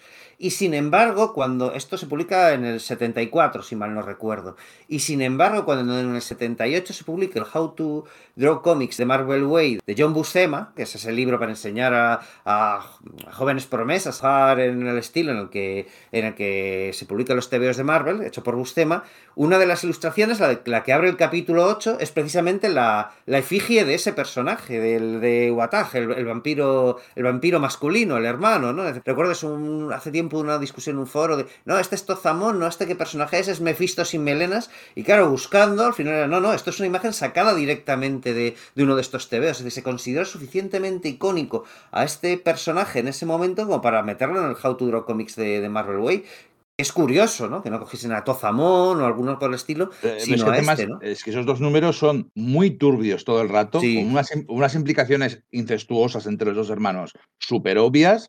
Bueno, que les es que básicamente cogen a, Sonja y a Conan como criaturas de cría, eh, están todo en la oscuridad, agobiantes, esclavizados, con unos, también connotaciones adamasoquistas tremendas incluso con una narración muy diferente a la que hace Bustema. Hay, hay una, también os, pasé por el grupo WhatsApp, unas dos páginas en las que cambia totalmente la distribución, el uso de sus viñetas, no, no hace una medio splash con alguna viñeta, sino tres viñetas horizontales que casi, casi parecen de Frank Miller, pero muchos años antes de... Sí, es como si estuviese tratando de experimentar y para en una página para transmitir sensación de verticalidad te hace las, las viñetas verticales y en la siguiente para hacer que no, es que este salta de un sitio al pozo que hay debajo, te lo hacen dos. Es, es curioso, ¿no? Y dices, no, no, no se limita a hacerlo de siempre y hacerlo fenomenal, sino que trata de experimentar, aunque luego no tira mucho de eso. Es, es, es, es extraño, tienes razón. que mola, mola mucho, ¿eh? Pero que es extraño. Sí, sí. Una pareja de hermanos tremendamente turbia, como decía. Además, yo interpreto que son dos hermanos que están jugando con su comida, porque tanto a Sonja como Conan son sus juguetes en esos números. Y es curioso tener esa pareja tan formidable, verlos tan contra la espada en la pared. También creo que Roy Thomas lo aprovecha para reflejar la dureza mental que tiene Conan, que es capaz de pasar página de, de algo tan traumático. O sea, se ve como él tiene un armazón de de vivir en el presente, de bueno, ha pasado algo horripilante, pero yo lo que tengo que salir de este castillo, ¿no? O sea, es como otra vez la mítica escena del buitre en la película de Conan cuando está crucificado y usar al buitre para. Conan siempre lo que ha dicho Íñigo, ¿no? Yo creo que cuando más nos mola es esa supervivencia, de bueno, yo voy a salir de aquí, aunque no me pueda cargar esta bestia, escaparé. Y aquí un poquito lo mismo, cuando además es con una pareja mm, realmente siniestra. Yo creo que son los de los que llevamos los villanos más nauseabundo en muchos sentidos que hemos podido ver, porque no quieren conquistar el mundo, no tienen un objetivo como el príncipe Turanio. No, no, esta gente es jugar con los demás y lo que ha dicho Íñigo del Sado, que se transmite mucho. John Buscema también juega con las sombras de ese castillo y lo que transmite. Y son dos números que lo comentamos preparando este podcast a mí me dejaron un poco. No lo recordaba así, recordaba algo más inocente, de bueno, que se encontraban como con unos vampiros, que había algo. Y cuando vuelve a releerlo, dicen, madre mía, lo que, lo que hay aquí detrás. Sí, totalmente de acuerdo. Es decir, a mí también me ha sorprendido. ¿eh? Y, no hace tanto que lo releí, me refiero, era 10 años o algo por el estilo, pero de alguna forma eso no, no se me quedó. Luego, en cambio, es decir, más adelante ya en el. O sea, vamos a ir dando un poco tumbos, que no sé qué queréis que, paremos en alguno concreto, ¿vale? Pero por ejemplo, están esos números que son una saga de seis números, ¿no? A medio año en realidad de TVOs en, de 1975, que es eso, esa historia que Thomas extrajo de una novela de Gardner Fox. Gardner Fox, ya sabéis, guionista de DC, el creador de la Sociedad de la Justicia, de la Liga de la Justicia, etcétera, pero que también tenía incursiones en el territorio de la fantasía. Entonces él tenía pues sus propios pastiches de Conan, y bueno, pues básicamente aquí Thomas pues juega a adaptar uno de ellos, compra los derechos, ¿no? Esto que decimos de que, bueno, pues tira de chequera, supongo que tampoco le, le cobrarían mucho por ello, para que, bueno, pues gozar del, del beneplácito de Fox para hacer esto y adaptar a Conan ahí, ¿no? Introduce varios personajes secundarios, no está mal, pero yo creo que tampoco, o sea, está bien, pero ya digo que las sagas largas molan, pero mm, creo que también se nota un poco su naturaleza de que es un poco encaje de bolillos de un relato independientemente de Conan acoplado a la, a, la concreta de este personaje. A mí también me ha chirriado un poquito, siendo una buena saga me saca, sobre todo me saca del tipo de aventuras que estamos viviendo y como dice Sergio, yo creo que sí se nota aquí un poquito el pastiche, que no está mal, pero bueno, está intentando meter materiales que no son ni siquiera de Robert. Howard y no me termina de encajar, siendo una saga entretenida, mm, tampoco es de las que mm, me han enganchado. Sí, es solvente, pero poco más. exacto. Sí, durante estos números, además, si mal no recuerdo, está, viendo tintas, no de, no de sino de, diversos entintadores, que son como que muy clásicos del género superheroico. Joe Sinot o Dan Atkins, está Dick que no es típico de Marvel, que es típico de DC, pero anda por ahí. Y yo creo que quizás esto sea un poco la, la queja que a veces hay por parte de los defensores del, del, Conan de Barry Windsor Smith frente al de Buscema. Yo aprecio los dos autores por igual, pero me parece que, el, que, es, el, que es el de Buscema el que lo lleva al, pues a, la, iconicidad y a su máxima expresión al personaje. Pero sí que es cierto que hay un argumento que es que, bueno, que claro, es que los TVOs de Conan empezaron a aparecer cualquier otro título Marvel. Y es quizás aquí, con esos entintadores, donde esos, ves esos argumentos un poco, de decir, bueno, sí, es John Bustema, haciendo trabajo de John Bustema más, más adulto y tal, pero el, su trazo se parece demasiado, pues quizás a los Cuatro Fantásticos o a Silver Surfer, aunque sea en otra, en otra época, ¿no? No sé, o sea, creo que el hecho de, estar... Eh, pero claro, eso en realidad es culpa nuestra como lectores, ¿no? Porque estamos acostumbrados a ver a John Bustema con, eh, bajo esas tintas en títulos que es una asociación que hacemos nosotros. Claro, luego después, en el, creo que es en el 52, llega Tom Palmer, creador de enorme personalidad, con el que ya había trabajado John Bustema precisamente en Los Vengadores, y ah, amigo, aunque teníamos asociados a Los Vengadores, no nos parece no nos parece que tenga el mismo, ese mismo síndrome que con Sinoto con Giordano. Yo por lo menos lo veo así. Sí, y usted, vamos, para mí Tom Palmer, su trabajo en la tumba de Drácula es uno de mis favoritos, tremendo, o sea, de mis tintas favoritas de Marvel de todos los tiempos. Pero lo que decía Sergio, sí, yo creo que puede ser prejuicio nuestro como lectores, como público, o sea, puede ser más una cosa nuestra del trabajo gráfico en sí, pero me ha ocurrido, me ha ocurrido exactamente lo que dice Sergio. Y sin embargo, en esta misma saga, sí que cogen, que es una saga muy divertida y apreciable, eh, sí que coge tics de cómic de superheroico. Porque no solo le presenta a un grupo de secundarios barra grupo de superhéroes, que si la chica aquella que es como un chicazo, que luego es muy guapa, el chico aquel que es como un bardo, que el noble venido a menos que ha convertido. Murilo, el que había salido en villano en la casa, exacto. Exacto, Murilo, que se convierte como un condotiero, ¿no? En un. Sí, la compañía Carmesí. Un, un capitán mercenario. Y, y no solo eso, sino que les enfrentan lo que decía yo, una referencia que he hecho al principio, a un grupo de supervillanos. A un grupo de supervillanos que prácticamente Thomas ya había utilizado en Los Vengadores y que son tres tíos que son como tres cyborgs.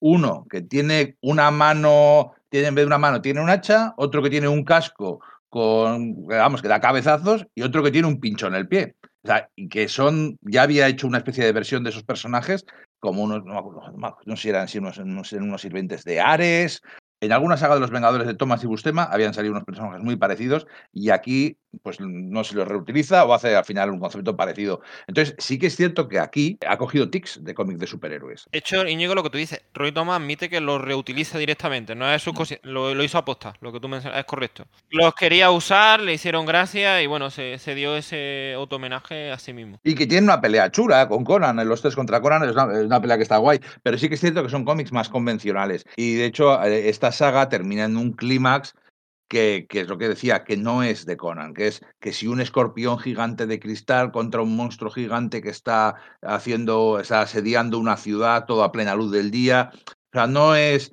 brujería prohibida, oscura, olvidada por los milenios en, el tumbo, en, una tumba, ni una criatura que los hombres, que los ojos no deben ver, que se alza, no, es magia de Dungeons Dragons, o sea, que guay, que divertida, pero no es, no es exactamente esto, la espada y brujería.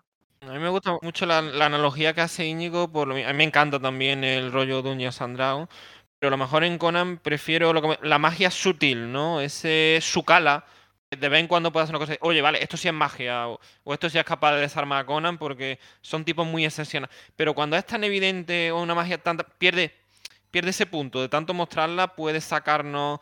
Y me gusta eso, Conan como protohistoria, y que de vez en cuando haya alguien o alguna fuerza sobrenatural, pero no tan evidente. Y estos cómics es verdad que me sacan un, lo que decía, me saca un poquito. Al tenerlo tan tan visible pierde un poco el encanto. El equilibrio es complicado. Conan en general lo mantiene muy bien, nos mantiene en ese clímax permanentemente. Y cuando se cae, parecen, parecen sus pastiches, en realidad. No solo Dungeons and Dragons, sino los, los propios pastiches Conan, ¿no? Las 10.000 limitaciones con quizás algo menos de talento que le fueron surgiendo. Aunque aquí, curiosamente, sí que vuelve a repetir lo del arco, no sé si acordáis que dentro de esta saga, que a mí no me gusta tanto, aunque está curiosa y creo que un poquito más superheroica, repite el truco porque creo que Murilo le enseña algunos trucos de grima Conan al principio también se mosquea porque dice, bueno, no me ha hecho falta para arrasar pueblo.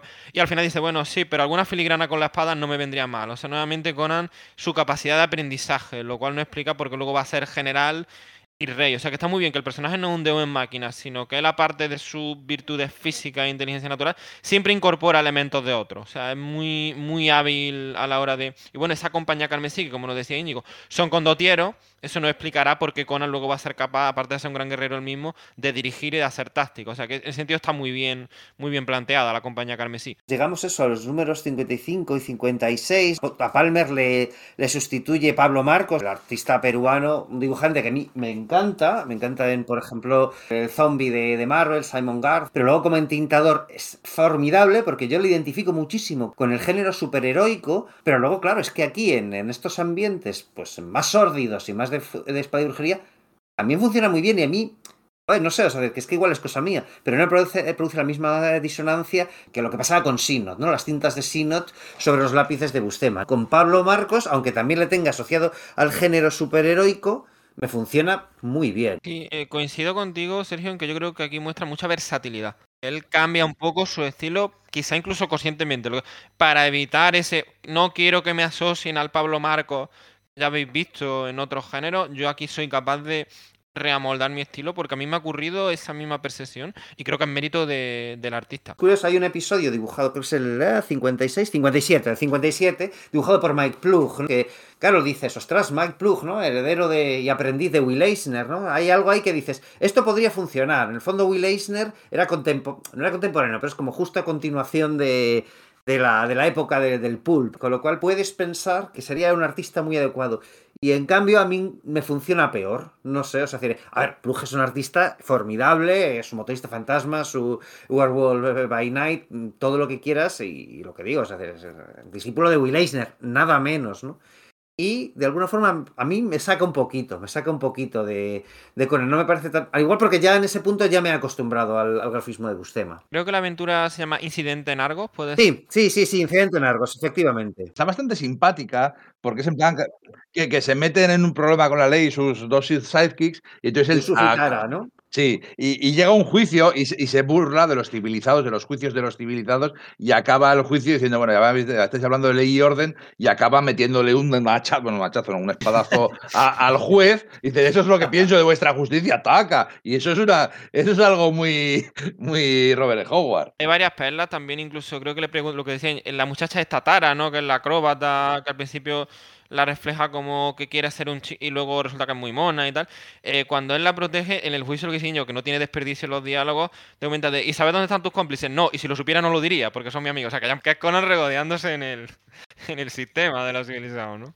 Claro, eso es el 57. Para el 58 ya se planta el tema para, para lo que es la gran saga, ¿no? Esos 40 números prácticamente. Quizás el arco argumental más largo de todos los cómics Marvel y yo diría de, de prácticamente todo el cómic norteamericano de los años 70, ¿no? Toda la saga de la, de la Reina Negra, que como bien habéis comentado antes, es un relato de Howard en el que simplemente se hace una elipsis y a lo que se dedica Roy Thomas es a contarnos esa elipsis, en, digamos, en, en, orden cronológico. Íñigo comentaba la obsesión por el detalle de Roy Thomas, que tal las cosas encajasen con las cronologías previamente establecidas. Aquí efectivamente va eso, pero también es suficientemente inteligente para saber cuándo esas cronologías no están bien detalladas, luego se puede permitir no hacerlo. ¿no? Dicen, porque eso de que sean tres años el tiempo que pasa en la, Costa Negra junto a Belit en el Tigresa, digamos algo dispuesto no por Robert de Howard, sino por unos estudiosos, estos fans de los que hablábamos que se cartearon con el propio Howard en tiempos de su vida, y él dice, vale, esto me parece plausible, pero no tengo por qué adaptarme del todo a ello, así que bueno, pues tres años, tres años y un poco, ¿no? Esos, si es el 58, pues a uh, 42 números, nada menos. ¿Qué podemos decir de este comienzo de la, de la saga de Belit y de la Costa Negra? Es que es muy gracioso, ¿no? Está Conan huyendo de los del juicio y, llega, se monta en un barco de, ah, me escapo con vosotros, al primero que le pone un poco mala cara lo parte en dos y dice, bueno, pues yo soy muy duro y os ayudo a protegeros, ¿no? Y entonces cuando llega el tigresa y que, que, es guay porque el Tigresa es un barco pirata, pero la tripulación son como Masai, o sea, son esa idea de, de salvajes negros con lanzas y, tocados y escudos esos así grandes, pero bueno, pero que, pero que molan, que es una cosa diferente. Y claro, Conan presenta tal presenta tal resistencia que, bueno, que le, perdonan la vida, lucha contra uno de ellos y entonces ese, punto de que Belit es, es, alguien que sabe lo que quiere. Es una mujer blanca que es la que comanda este grupo de corsarios negros. Corsarios, no sé si está bien utilizada la palabra. Porque No, no, porque no tienen patente de corso, son piratas. Eso es, pero se, ah. refieren a ellos como corsarios. en la traducción, Íñigo, hay algunos que, lo llaman corsarios negros, ¿no? Sí, porque, muchas veces se habla de corsarios como sinónimo de piratas. Ha llegado. Pero no es, no es correcto. buen apunte, lleva razón. Lleva, pero muchas traducciones, ¿eh? Sí, sí, sí. Pero que es muy gracioso cuando le coge y dice: Tómame y aplástame con tu, con tu violento amor. Sí. Es, muy bestia, es que es lo que decíamos hace un momento, es muy bestia, sobre todo para el, para el Comics Code de, los cómics de los años 70. Hoy por hoy, pues bueno, pues nos parecería hasta, hasta zafio, sexista, ¿no? Pero en ese momento tuvo que resultar innovador el hecho de que en un TVO Marvel se hiciese esto. De hecho, estamos hablando ya de 1976 y para entonces Conan ya es un gran éxito. Cuando Barry Windsor Smith abandona la serie y entra Bustema, la serie está subiendo, está ganando muchos premios y las, las ventas suben, pero para 1976 ya es un éxito consolidado. Es uno de los TVOs Marvel más vendidos. Hasta tal punto que, bueno, dos años antes ha surgido la revista La Espada Salvaje de Conan en 1974, sustituyendo un poco a, los relatos salvajes, las historias, digamos, de espada y brujería. Se lanza ese magazine con, ya con el nombre de Conan en portada en el que se va, a servir de embudo para historias que estén dentro de esta temática. En 1976 también se lanza la serie propia de Red Sonja, como decimos, es ya, un, es, un éxito consolidado. Es un éxito consolidado y además aparece muchísimo en anuncios de cómics Marvel, aunque no puede formar parte de forma directa del universo Marvel tradicional, en el resto de títulos se hacen de vez en cuando guiños a esa era, pero los propietarios de los derechos de Conan, tanto Glenn Lord como Alex de Camp, son reticentes a dejar que aparezca en los cómics normales del resto del universo Marvel. Pero efectivamente, Conan es un icono Marvel más, ¿no? Aparece en aparecen en anuncios, aparecen monedas que se hacen de Marvel destinadas tan solo a los TVOs, digamos, a las series más vendidas, bueno, Conan ya está entre ellas, ¿no? Ya no es ese TVO que era como a ver si esto funciona. No, Conan es toda una entidad dentro de Marvel y no solo a nivel temático, porque es otro de los TVOs que marcan esa transición, que marcaron esa transición entre la Silver Age y la Golden Age, junto, pues bueno, pues la muerte de Gwen Stacy o los números de las drogas, Green Lantern Green Arrow de Denny O'Neill. Creo que la aparición de Conan y su establecimiento como un gran éxito y una franquicia ayudan a consolidar esa Bronze Age en los cómics y no solo eso, sino que los cómics son los que mantienen vivo al personaje durante toda esta década. Porque recordemos, en los años 60 se habían publicado los, los libros de Lancer Books, pero esta editorial entró en bancarrota cuando entraron los años 70 y hasta los 80 no sería la peli de Conan, de John Milius y Oliver Stone, que sería la que de nuevo revitalizaría el personaje, que lo mantiene vivo son los TVOs.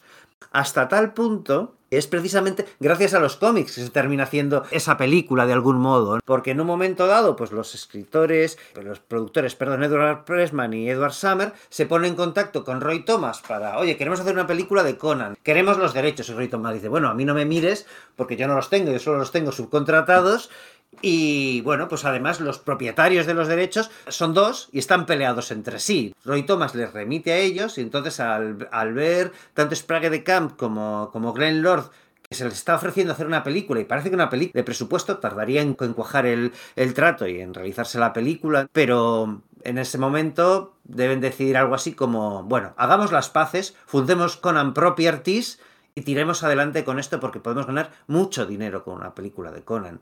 Y de ese modo se reunifican las los dos bandos ¿no? de, derechos de Conan y así Roy Thomas tiene incluso más manga ancha para poder adaptar cosas de Robert Howard, que ya venía haciéndolo puntualmente, pero ya puede incorporar más cosas de Link Carter, etcétera, cosas que se ven reflejadas quizás más en la espada salvaje de Conan, porque aquí él ya está metido de lleno en harina con la saga de la Costa Negra y Belit. Así es un personaje que, igual que hemos admitido su el sexismo que había en esa época y que es innegable, pues era también un giro y una apuesta muy interesante por parte de Roy Thomas, que era darle el papel de líder a una coprotagonista y que Conan lo asume perfectamente. O sea, porque no olvidemos que, igual que despierta totalmente la pasión eh, de ella sobre Simerio es mutua y Conan acepta absolutamente, vamos, creo que en uno de los diálogos dice, de ella elija las presas, yo las ejecuto y es la mejor vida que, puedo imaginar. Y que hoy no nos sorprendería tanto cuando hayamos tenido a la Teniente Ripley, a Sarah Connor, pero en aquel momento un personaje femenino que tomara esa rienda y que tuviera ese carisma, lo has contado muy bien Íñigo, yo es con el personaje que me he quedado de esta relectura. Ya estamos hablando de que hay muchos secundarios muy buenos. El propio, bueno, ya ni hablar de lo que es el Conan de Musea, pero es que yo de verdad me he quedado totalmente con, con Belly. O sea, es que para mí la saga, ella es el alma y lo que comentaba antes fuera de, de podcast con Sergio, la coprotagonista con toda de la ley, incluso más lo que sería el halcón con el Capitán América, todavía más. O sea que estamos hablando de un personaje es que está a la par del que domina la cabecera y se convierte en un icono. Y para mí, por encima de Zenobia, de la guerrera pelirroja, es la pareja y la gran historia de amor que puede tener Conan es con alguien como Belly. Es que es eso, efectivamente, por aquellos entonces el, sí que había esos ejemplos, ¿no? Que, el que ha puesto Marcos del Halcón y el Capitán América. El héroe principal con un coprotagonista o de una minoría como el Halcón o una mujer, como el caso de Daredevil, cuando la Viuda Negra era su coprotagonista. Pero aquí en Belit creo que llega más, porque yo tengo la sensación de que en realidad aquí el coprotagonista es Conan. Exagero, pero solo un poco, ¿vale? Pero entender, está este tema de que efectivamente Belit es la jefa del Tigresa, es la jefa de Conan, además de su amante y es el personaje al que más tiempo se le va a dedicar, ¿no? En el sentido de desarrollo, porque nos van a contar su origen, cómo ella procede de una ciudad semita, ¿no? Como de Asgalú, cómo su tío eh, usurpó a su padre y, y, su sirviente negro se lo llevó. Nos van a desarrollar, nos van a desarrollar también cómo va cambiando su personalidad, no necesariamente bien, porque se dirige a un, a un fin trágico, ¿no? Obviamente Conan es el protagonista, es el que protagoniza la inmensa mayoría de escenas de acción y es el testigo de esa transformación de Belit, pero es el gran personaje de... Es que es, es la historia de Belit contada por Conan. Justo. Esa es la, esa la, esa es la definición perfecta. Exacto, Íñigo, sí, sí, sí, sí, sí. No, no puedo ponerle ni una coma. Te van contando, ¿no? Cómo el Talan Yaga se lo lleva, eh, se, lleva a la niña para guardarla del, usurpador de su tío, la tripulación del Tigresa, ¿no? Que son estos, claro, eh, negros supersticiosos, estereotípicos de Conan, que por Teníamos que haber hecho un disclaimer antes de... Bueno, ya lo he hecho, ya lo he hecho con, vamos a decir varias veces las palabras tetas, y decirlo guapa y sexy que es eh, Belit, pero también vamos a hablar de los negros, pero claro, es que es así como se están refiriendo, no vamos a estar hablando todo el rato de las tribus africanas de la costa negra, porque tampoco son africanas. No, son africanas, son cushitas, pero obviamente es una, es una metáfora de África, ¿no? Todo el mundo de Conan, a fin y a cuentas, todos los reinos son equivalentes eh, de forma anacrónica de diversos lugares y, momentos de la historia, de nuestra historia real. Entonces, bueno, pues estos corsarios negros, aunque como bien ha señalado Íñigo, corsarios, ¿por qué? Si no, si no trabajan para ningún otro gobierno, ellos adoran a Belit como una diosa. Piensan que es la, encarnación de Derketa, la diosa de la muerte, en realidad. O sea, se dirigen a ella como una divinidad y a Conan claro, le ven como el, amante humano de, una diosa hecha carne. Claro, o sea, te da una idea del respeto y las envidias que Conan empieza a despertar en esa tripulación. Fascinante porque además yo como Roy Thomas con mucha habilidad, yo creo que incluso mejora a las belis que tuvimos en Robert. Howard porque como los grandes guionistas le da tremendas virtudes y tremendas debilidades, es decir, muy buena guerrera, lo que es tremendamente carismática hasta el punto de hacerse pasar por una diosa y que toda su tripulación la admire y la considere en esa condición divina, es capaz de impresionar a alguien como Conan, que es de una de las parejas más estables que ha tenido, aunque ya hablaremos de que hay alguna infidelidad cuando se separan a mucha distancia geográfica, pero también tiene algo que es lo que hemos mencionado antes en algunos de los enemigos de Conan, que comparten esa virtud con el Sinmerio, amor no se entraña, el príncipe turano no se entraña, y en cambio Belis tiene un punto de, mm, flaco que es su odio fanático hacia los estigios, por lo que le hicieron a su padre, y a veces esa codicia por recuperar el trono, que es algo que Conan no tiene, y algunos de los tripulantes les van a advertir. Esa es su gran diferencia con Belis, y lo que va a hacer que como nos ha contado Íñigo, el que puede contarnos la historia de la Reina de la Costa Negra es Conan, que es el que la conoce en todas las facetas y él mismo a veces se va a asustar de ese fanatismo que tiene el personaje. un personaje femenino muy fuerte, con mucha virtudes y también con algunos defectos que la van a arrastrar a ese trágico destino. Yo creo que está muy bien planteado y que Roy Thomas sabe perfectamente el arco que le va a llevar a esa, a esa muerte final. ¿Cómo, cómo Berit muere? A mí me parece muy curioso porque solemos hablar siempre de la muerte de Gwen Stacy y a veces parece que nos olvidemos de la de, de la de Belit, que sucede, pues sí, o sea, decir, varios años después, pero que es también es una de estas también que son claves en la historia personal, de la biografía de lo, lo que, lo que pasa es que lo que pasa es que la de Gwen Stacy no la esperaba nadie y fue algo que cambió el personaje y la de Conan estaba escrita desde 40 años antes. Eso es, ¿no? Es que así podemos hablar de mujeres en neveras, ¿no? Con esto es como, ¿no? La sacamos sabiendo que la vamos a matar y nos vamos a tirar 50 números para provocar este gran efecto, por efectivamente ese final. Bueno, ya llegaremos a ello, a eso del, final. Está tocando Marcos el asunto de los estigios. Belit odia a los estigios porque han participado muy activamente en el golpe de estado que puso a su padre y que puso a, a ese usurpador en el trono. De hecho, hay varias incursiones en territorio estigio, ya sabéis, Estigia, el Egipto de este mundo de la, de la era ibórea, gobernado por esos feudos teocráticos de adoradores de Set, ¿no? y en el cual, bueno, pues una de las figuras más prominentes era Tozamón, con el cual se cruzará varias veces Conan a lo largo de, esta saga de Belit. Saga, es que yo no sé si hablar realmente de saga, porque claro, estamos hablando de 40 números, o simplemente un cambio en el status quo. De hecho, diría que esto beneficia a la colección de Conan en el sentido de, que le da, digamos, una estabilidad, ¿no? Es decir, en plan de que, vale, pues a partir de este punto y durante muchos números, el status quo de Conan es este. Él está en este barco, tiene estos secundarios, mientras que Anteriormente siempre estaba con, con, ese periplo de vagabundeo, estaba unos números con unos personajes, estos morían, no los abandonaba, se iba. El hecho de que se tire tanto tiempo aquí es como si dijeses los, los cuatro fantásticos en el edificio Baxter, los Vengadores en la mansión, eh, Peter Parker en el Daily Bugle. Consigue generar un, ambiente que sea familiar y estable, cosa que creo que le hace mucho bien a la colección, sobre todo sabiendo que lo va a sacrificar para luego dejarlo atrás, ¿no? Lo cual le va a proporcionar, digamos, una textura, una capa más, digamos, de realismo, ¿no? En plan de, ya, la vida es así, ¿no? Y creo que son las cosas que, que golpean y que, y que, enganchan de este tramo de la serie de Conan. Yo además tengo que admitiros que esta hija es mi debilidad en el universo de Robert Howard, porque son normalmente las aventuras que me gustan de Conan porque pienso que lo descolocan, porque él al final lo... en Zamora se siente muy cómodo. Tural lo entiende, aunque no le guste, pero sabe perfectamente qué es lo que les motiva a esos conquistadores. Pero en cambio en Estigia yo creo que está muy en fuera de juego, porque es una especie de reino decadente, lo que ha dicho tiene una aristocracia, pero también hay una ciudad de los magos muy extraña, sabe porque le han llegado rumores de ese tal Todamón, que es como el dueño del anillo negro, pero hay otros competidores, que ya hemos visto algunos que ha tenido a lo largo del mundo y a veces se ha topado con ellos, rivalidad con eso, pero Estigia yo creo que es un territorio que a él le inquieta y es muy exótico tener a Conan en esa aventura. Y Roy además lo que nos contaba serio, yo creo que juega mucho porque él sabe que el Feni y la espada es una aventura muy posterior, lo que ha dicho cuando Conan ya es rey. Y bueno, quiere dar a entender que Todamón y Conan tienen dos vidas paralelas. Hay que decir que es la gran némesis para muchos, pero por los posteriores, sobre todo por Sprague de Khan, más que por propio Robert Howard, que lo usa solamente en esa aventura y luego lo menciona en la del Dios del Cuenco y hay algún guiñito y Roy Thomas se mantiene muy escrupuloso con eso. Pero bueno, está. Siempre incluso se le va a aparecer en un sueño a Conan cuando está en el Tigresa.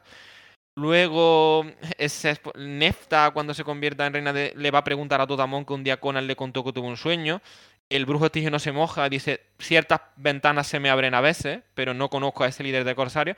Y bueno, juega un poquito con ellos dos. Lo que va a estar muy mmm, entre bambalinas, junto con la trama de Belis, de que algún día el brujo y el, y el guerrero bárbaro se van a encontrar, pero lo que nos vamos a sumergir es en una estigia con una geografía chulísima.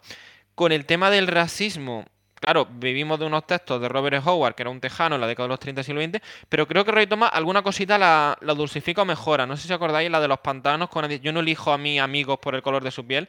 Como que ese contacto con los piratas de Belly, a él también lo cambia, ¿no? Que a lo mejor él ha cambiado un poquito su percepción de, de, juzgar a la gente por su color de piel. Sí, por lo menos se preocupa en, en hacer algún comentario, ¿no? Eh, Roy Thomas, quiero decir, diciendo, a ver, no puedo tener un, personaje protagonista tan sumamente antipático.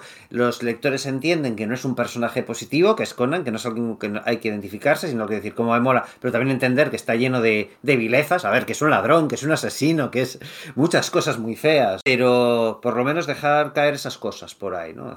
Pues eh, es, claro, es un equilibrio más bien complicado, ¿no? Eh, a menudo, claro, con estas historias de la Costa Negra, la mayoría de tribus y negros que aparecen por ahí son, pues, o traidores o cobardes o tal, pero no todos lo son. ¿Vale? Y, y llegaremos más dentro de muy poco, ¿no? Yo creo. Estamos haciendo este repaso por sagas. Yo voy a ir saltando un poco y si hay, de verdad, si hay alguna en la que queráis tal, me, nos paramos. Pero, por ejemplo, también, y hablaremos de un personaje negro importante en, Conan, ¿no? Pero antes quería hablar de ese momento, alrededor del número 60, que está entintado ahí John Buscema, no por Ernie Chan, sino por Steve Gunn, otro, otro entintador filipino, donde están los números en los que Conan se gana su, su otro nombre, ¿no? Su otro alias, que es el de Amra. Supone que Conan es conocido como Amran León en Kush. ¿Por qué? Porque se encuentra con un personaje aquí, un émulo de Tarzán, tal cual, solo que en vez de ser criado por una, por una tribu de, de monos, criado por una tribu de leones, llamado Amra, que es como que un mito entre la gente de Kush, es pues un niño, eh, creo que es Ircanio o, o Vanir, no recuerdo porque es pelirrojo, ¿vale? Y ha sido criado ahí, es como que una, una figura mítica, es básicamente Tarzán en la era Iboria, pero es un Tarzán todo lo contrario a heroico. Es un Tarzán realmente vil, realmente chungo, que quiere, pues eso, aparearse en concreto con Belit, porque la ves blanca y dice, vale, pues la toma prácticamente como un sacrificio eh, no de sangre, sino sexual. Tiene una enorme cantidad de concubinas, y eso les lleva, pues obviamente, a un enfrentamiento entre Conan y, Amran, que, tiene ese morbo de decir, bueno, pues eh, Conan contra Tarzán, ¿no? Yo creo que por aquel entonces, cuando además John Buscema está haciendo también la, ya la serie de Tarzán para Marvel, o lo ha hecho hace poco, lo hace poco después, pero no pilla muy lejos en el tiempo, quiero decir, con lo cual pues doble espectáculo, ¿no? Esas junglas que él esbozaba también y que luego sus entintadores también acaban para un enfrentamiento de titanes, una muerte de, Amra y como el propio león que siempre acompaña a Amra, su chita, pero digamos dignificado, el, el león solo, el león negro, reconoce a, Conan como su sucesor y a partir de entonces siempre en Kush se dirige a Conan como Amra y Conan como Belit, Belit es de Erketa, pues Conan es Amra, los dos, los dos alcanzan un estatus mítico, como si fuesen deidades encarnadas para la tripulación del, del, Tigresa y para en general toda la Costa Negra que ellos están azotando con sus acciones piratas. Se puede resumir de otra forma, con tres palabras, es la polla. sí, igual estoy intelectualizando esto mucho. No, no, no, no, no, que, sí, que sí, no, pero es que, es visceralmente es bestial. Es que es visceral, es desde que empieza con los, los jinetes de dragones, que son una tribu de negros que, que, montan en, cocodrilos y que hacen razzias por otras tribus y tal. Y entonces Belit, Conan y, y la digamos, y los, y los, los piratas del, Princesa van allí la tribu y vemos pues cómo son las tribus, cómo eran las tribus de África, y que están bastante bien hechos, ¿eh?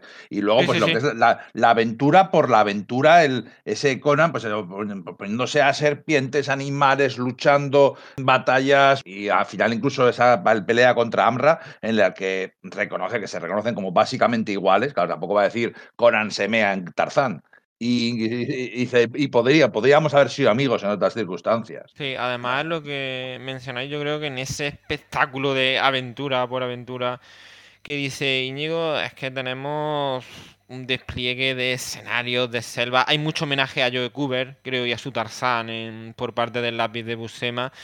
Y es muy fácil sumergirse en esta historia que además ya Roy Thomas tenía sembrada, porque cuando empieza la etapa de Buscema, si acordáis, Karana Kat, que creo que era el mago de Macalé, tiene un espejo que le obsesiona porque está, creo que era el grifo, el águila y un león. Y no le cuadraba, porque claro, uno era Turán, otra era su ciudad, y el bárbaro este que le estaba dando por saco. Y de hecho él muere porque cuando el bárbaro no ha conseguido descifrar el espejo, Conan pasa de la profecía y lo mata, y no se da cuenta de que, claro, el león es Conan. Porque él va a ser Anra. O sea, estamos hablando de años antes. O sea, que Roy toma hilado muy fino para llegar a ese momento que decir que es súper épico lo que no ha contado Sergio, que es esa pelea con, con que es yo creo que de las mejores peleas en, la historia de Conan y eso decir mucho. Sí, sí, sí, sí, es decir bastante, sí es decir bastante, ¿no? Vamos, me, me, vuelve loco, no sé, no, sé cómo decirlo, ¿no? Luego eso, ya para el número 60, que es el 66, el 67, ¿no? Eh, pues eh, Conan vuelve a Mesantia y empiezan luego también cruces de nuevo con Red Sonja y ya está un cruce con, con Cool, ¿no? Que yo creo que no está muy conseguido, creo yo. ¿no? De hecho, eh, creo que si no me equivoco, eh, igual he adelantado, he dicho hace un rato que ya había empezado la colección de Red Sonja, es más o menos por aquí cuando pasa. Porque creo que empieza el número en la colección, luego se salta a la colección Marvel Feature, donde se hace, se hace digamos, la prueba para lanzar una colección de Red Sonja y es al ver que es exitosa con dibujos de Frank Thorne, cuando luego se lanza la, la colección de Red Sonja, ¿no? Como generando una especie como de subuniverso Marvel con personajes de Robert T. Howard o basados en ella, porque sabemos que Sonja no es exactamente la Sonia de Rogatino de, de La Sombra del Buitre original de Howard, ¿no? Sí, sí, pero bueno, pero, ya son, quiero decir que son crossovers. Ya es de la historia, son el 60, y, por ejemplo, el 66 y el 67 de Conan, que pasa al número 7 este Marvel Future, que es la colección de Red Sonja, y acaba en la colección de Conan, en la que también aparece el Rey Cool. Pero es un crossover como tal lo entendemos, de una historia, una historia que va de un personaje a otro, o sea, de la colección de un personaje a de otro. Que la, la pregunta que os quería lanzar es que lo que estaba diciendo Sergio, cuando me iba acercando a esta etapa, que lo que ha dicho Íñigo, la aventura por la aventura, soy mega fan de la saga de Pero este crossover me ha decepcionado bastante. ¿No pensabais que tenía ingredientes para haber sido algo más? Porque yo me quedé un poco. Mmm, vale. De hecho, yo lo recordaba mejor. En mi cabeza era más grande, ¿no? Era como, ostras, aquí bien. Y luego es como, oh, pues no, no acaba de funcionar. O sea, que Cool esté por ahí. O sea, eh, no sé, o sea, que Cool ande por ahí, que lo, que lo crucen es como que es muy peregrino, que entiendo que no es fácil, ¿vale? O sea, tienes pocas alternativas para hacerlo pero no, no, no, no, no, no creo que sea el momento más brillante de, la colección, y ni siquiera de esta etapa, ni de lejos, vaya. Molan las interacciones entre sí. y Red Sonja y cómo se pique, y cómo han picadas. Entre... Eso sí, eso sí me gusta, ¿verdad? Sí, pero bueno, pero, pero, pero no, es, no es particularmente memorable, es verdad. Mira, curiosamente, yo la edición que tengo tengo una, de las ediciones que sacó de las crónicas de Conan, que sacó Planeta de Agostini en su momento, pues eso, con tomitos de siete, ocho números y al final, pues el, texto de, de, Roy Thomas. Y en aquel momento no pudieron sacar esa saga porque salía, porque es curioso, esto es, porque esto es, son cómics de Marvel que fueron reeditados por Dark Horse. Y esta edición que hizo Planetas, que los derechos de Conan es un, es un Cristo. Eh, es, es, complicadísimo. Cuando empezó la serie, fueron sacando, sale la canción de Red ya sale tal, pero cuando fueron a editar esto, resulta que los derechos de Red ya se habían licenciado para IDW, me parece. o Dynamite, me parece. O Dynamite, no sé, tiempo. Una, una, de, una de esas. Y entonces eh, aunque ya había salido Red Sonja en la colección, luego en esta edición no pudieron reeditar esa saga porque salía Red Sonja. Y sin embargo, cuando más adelante vuelve a salir, los derechos ya se han reunificado y entonces por eso pueden seguir editando los números de Red Sonja. Es un Cristo de narices. Entonces yo tengo la edición esta edición de las crónicas de Conan, los tres números del crossover los tengo en esa edición de los 90 en grapas, que va justo, además que va justo entre el tomo noveno y décimo. Pero claro, bueno, estos son ediciones de hace ya 15 años. ¿Dónde podemos encontrar esas, ediciones, Íñigo? En Comics Universal, nuestra librería de cabecera, en la que, bueno, puedes encontrar varios de estos tomos, pero es que Conan tiene, bueno, en Comics Universal y en España en general, tiene eh, un multitud de ediciones con guerras de derechos también internas en España entre dos editoriales, lo, que quieras, pero bueno, en Comics Universal. Universal-comic.com. Ya lo dijimos también en nuestro anterior podcast de Barry Smith, ¿no? Hay varias ediciones y hay fervientes defensores de unas y fervientes defensores de otras, ¿no? Este Dark Horse en tapa dura con un recoloreado digital, pues eh, y papel próximo al satinado es polémica, pero también tiene sus defensores y si alguno de sus defensores está por aquí, que sepa que en Universal Comics la colección completa de esos tomos, de las crónicas de Conan, esos, esos, esos tomitos de lomo marrón, están los 34 disponibles para la venta, ¿no? Están a 440 euros, por supuesto es un desembolso bestial, pero estamos hablando de prácticamente toda la colección de Conan, salvo algunos de estos números que, bueno, pues no se pudieron eh, reeditar por parte de Dark Horse porque no tenía los derechos. Creo que la historia además era que sí podían optar a publicar los números de Conan donde aparecía Red Sonja, pero claro, como eh, la, colección se quedaba coja si no metían los de la colección propia de Red Sonja, pues dijeron, bueno, es que para eso no los metemos, ¿no? No, no, no tiene sentido meter números, es que se van a quedar totalmente descabezados. Me parece recordar que era algo así, aunque no estoy muy convencido de esto. En Universal, además, también tenemos un montón de están, por supuesto, los, los ómnibus estos que está publicando Panini de, de, toda esta etapa de Conan, eh, que Marvel, eh, una vez que consiguió rehacerse con los derechos, ha estado publicando, y aquí está publicando Panini, ya sabéis, un tamaño un poco más grande, respetando el color original, pero con papel satinado, creo que genera un color que pues hay a quien no le gusta, a mí honestamente no me gusta mucho, y luego la que a mí hay parte de la que es la, la edición que a mí me parece casi definitiva, ¿no? que es esta de la que estaba hablando Marcos, ¿no? de de bueno, pues a la que hubo a finales de los años 90, a principios de los 2000, que hizo Planeta en grapa, eh, yendo pues eh, digamos paso a paso con, cada uno de los números de, Conan, desde los comienzos con Barry Winsor Smith hasta donde pudieron, porque acabaron algo antes del número 100. y acaban antes. Eso, se acaban en el número 98. A ver, llegan al número 100 USA Se queda en el número 98, porque hay varios números que son reediciones, así que se los faltan y tal. Y bueno, a mí me parece maravilloso, porque tiene su papel poroso, color original, artículos en cada uno de los números de Roy Thomas explicando el proceso creativo, artículos de apoyo de Manuel Barrero y de mil, eh, no sé, eminencias más sobre el, sobre el mundo de Conan. Hay bastantes de esos números aquí, también hay algunos números de la, de la colección de Forum, la original, de 1983, creo que se empezó a, a publicar, porque en el 82 creo que fue la, la de la espada salvaje de Conan, que también contiene una gran parte de, de esta, sobre todo esta saga de Belit, que yo creo, bueno, que es, es, que lo estamos, parece que no lo estemos diciendo, ¿no? no es que sea un elefante en la habitación, pero es que estamos hablando de la etapa más icónica del personaje, yo creo, ¿no? Todo, durante este podcast, toda esta etapa de John Buscema y Roy Thomas, creo que es la etapa eh, en la que uno piensa cuando piensa en Conan. Y muchos de estos TVOs pues están en, en esos números de, de Forum que, tienen disponibles en Comic Universal, tienen muchos más, y en estos que decimos de del Conan cronológico, en fin, ya sabéis, universal-comic.com. Para todos los pedidos de, de, cómic nacional, más de 50 euros, pues sale gratis el envío a territorio peninsular. Y yo la semana pasada misma hice un pedido y en dos días lo tenía en casa. Y súper satisfecho, que siempre tendré alguna cosita, un marca, un marca páginas, un, pues alguna revistilla de información, cosas así. En fin. Y entonces ahora ya nos acercamos al que yo creo que es mi cómic favorito de Conan. Y yo creo que es el cómic favorito mío de Conan y el de nadie más pero es el mío, que es el número 75. Eh, ahí empieza una saga en la que, bueno, pues ya están dedicándose a buscar la venganza y están investigando. Bueno, en... empieza un poco antes, en el 72, ¿no? De venganza sí, sí, sí, sí, sí, pero, sí. pero, donde llega gran parte de su apogeo es esa... El clima, el clima. Es que a mí ese te veo, el número 75, con esa portada de Conan luchando contra un tío que cabalga un halcón. Portada de John Bustema, que como recordemos no era tan frecuente. A Bustema pues no, no, decía que no le salía cuentas hacerlo económicamente. Entonces no se hizo tantas portadas. Esta con Ernie Chad, crema, homenajeada de la etapa de Kurt Basiek y George Pérez de finales de los años 90. Para mí hay dos. Esa que es maravillosa y otra que también hizo Bustema, que es Sulay y Conan a punto de pelearse en un uno contra uno, que es, ha hecho poca, pero esas son tremendas, tremendas. Mira, ese es un problema de mi edición, que no tiene las portadas. Me las conozco y tal, pero una edición... Claro, no, no las tenía al final que siquiera. no, que no, traiga... no, no, no, eso a mí eso me parece un pecado gordísimo. Sí. Además, lo de no poner la portada entre número y número, que es algo que se solía hacer y que hoy en día me parece que ya no tiene justificación.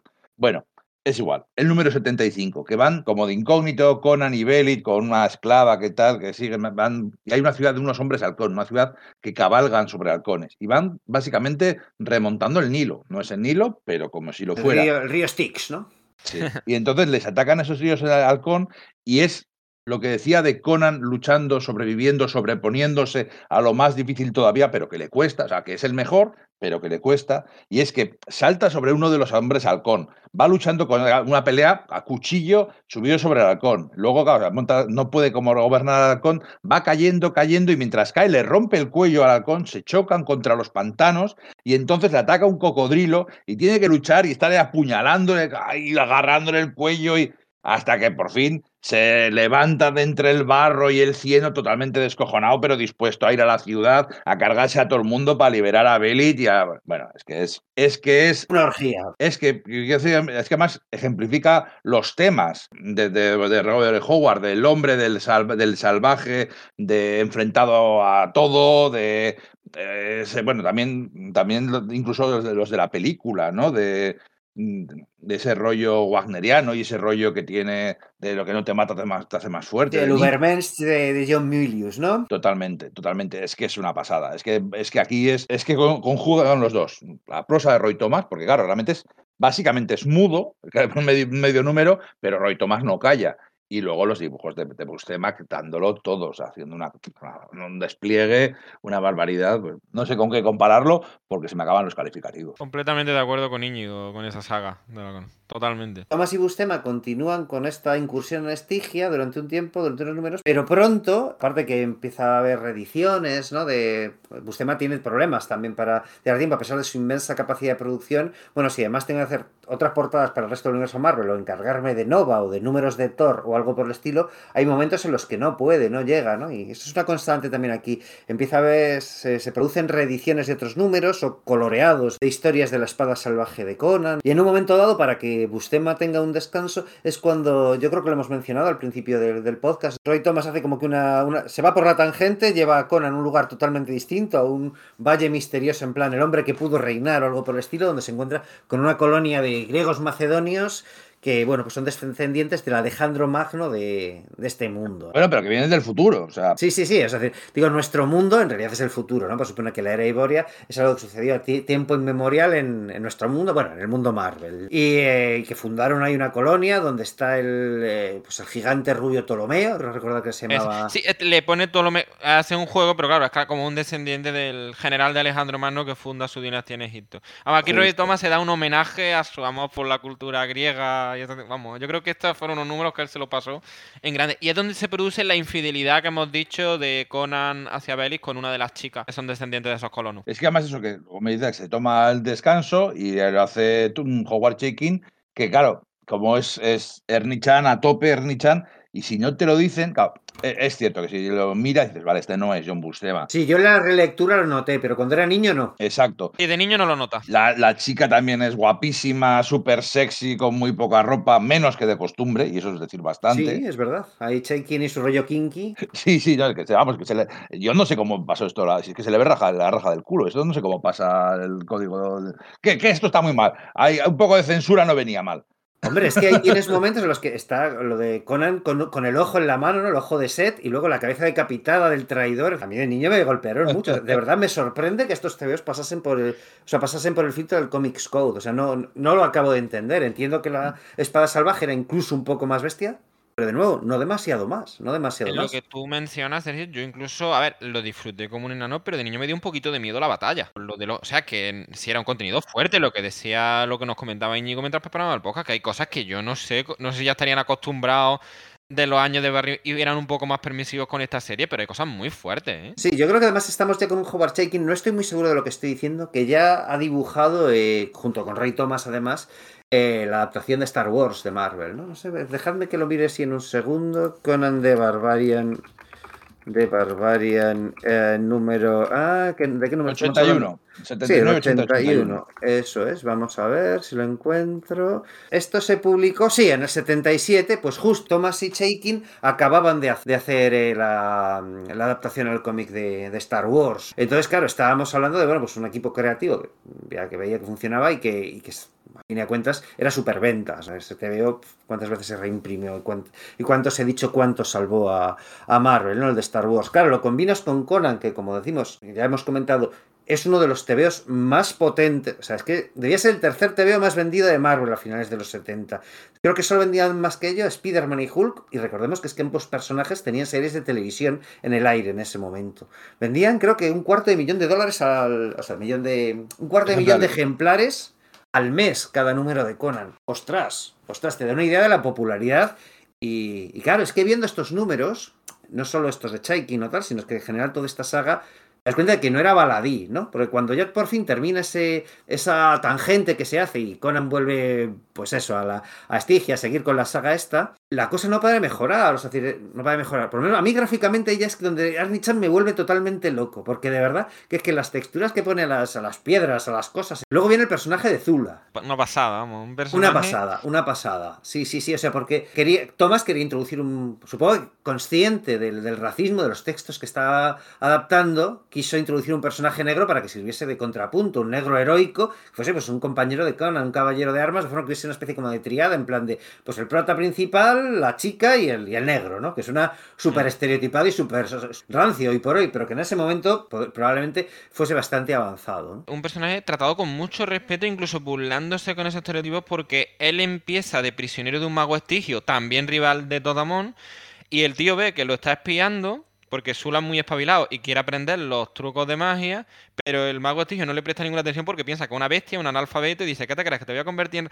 Que cree el tonto este no se va a enterar de lo que estoy haciendo. Y al final consigue fugarse porque aprende los trucos del mago estigio. O sea, que Sula es un personaje que tiene muchos recursos de Conan. Un. No es un tipo... Él se libera a sí mismo y es un luchador casi tan bueno como Conan en las batallas que estamos viendo y que a mí me, me deja prendado y que luego también ha sido muchas veces emulado. No sé si acordáis la serie de los 90 para niños de Conan el Bárbaro. Había un Sula porque es que lo, lo casi como, como a él, tal cual, o sea, eh, creo que marca. Sí, está el Sula y está Yuma, que Yuma ya había sido, había sido utilizado en aquel episodio eh, dibujado por, eh, por Neil Adams, que adaptaba un, relato a Link Carter. Yuma, Yuma, es un personaje de Link Carter. Entonces luego más adelante Roy Thomas y John Bustema lo retomarán cuando adapten de Link Carter el Conan el Bucanero, ¿no? Con la saga aquella de cuando se encuentran por primera vez cara a cara con, con Tozamón, con el trono de Zingaria, creo recordar.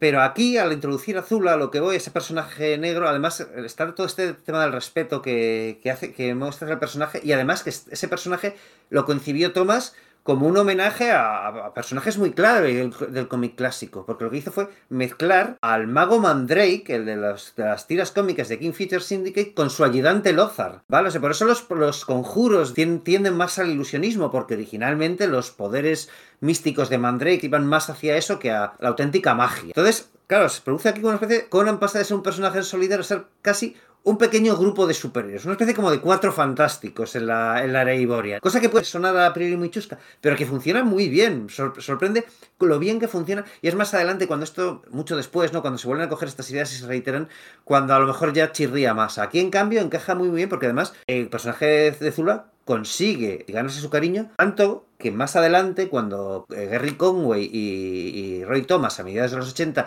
están planteando el guion de la, de la película, segunda película de Conan, Conan el Destructor, recuperan este personaje y lo que pasa es que al tener una sonoridad, eh, digamos, femenina, ¿no? Zula estaba hecho, pues como en plan rollo Zulu, ¿no? Una, derivación de la palabra Zulu, lo llamaron Zula. Dije, bueno, lo cierto es que suena a tía. Entonces, convierte ese personaje en, la Zula que interpreta Grace Jones en Conan el Destructor. Es una película que es un poco más Dungeons and Dragons, más eh, Gary Conway y Roy Thomas pretendían que esa película fuese más fiel al, al Conan de los cómics y al de Howard, porque la primera de Emilius eh, sin duda era magnífica, pero se pasaba más un poco por el forrete, ¿no? La, biografía de los personajes, la cosmogonía, aunque encajase perfectamente los, los temas.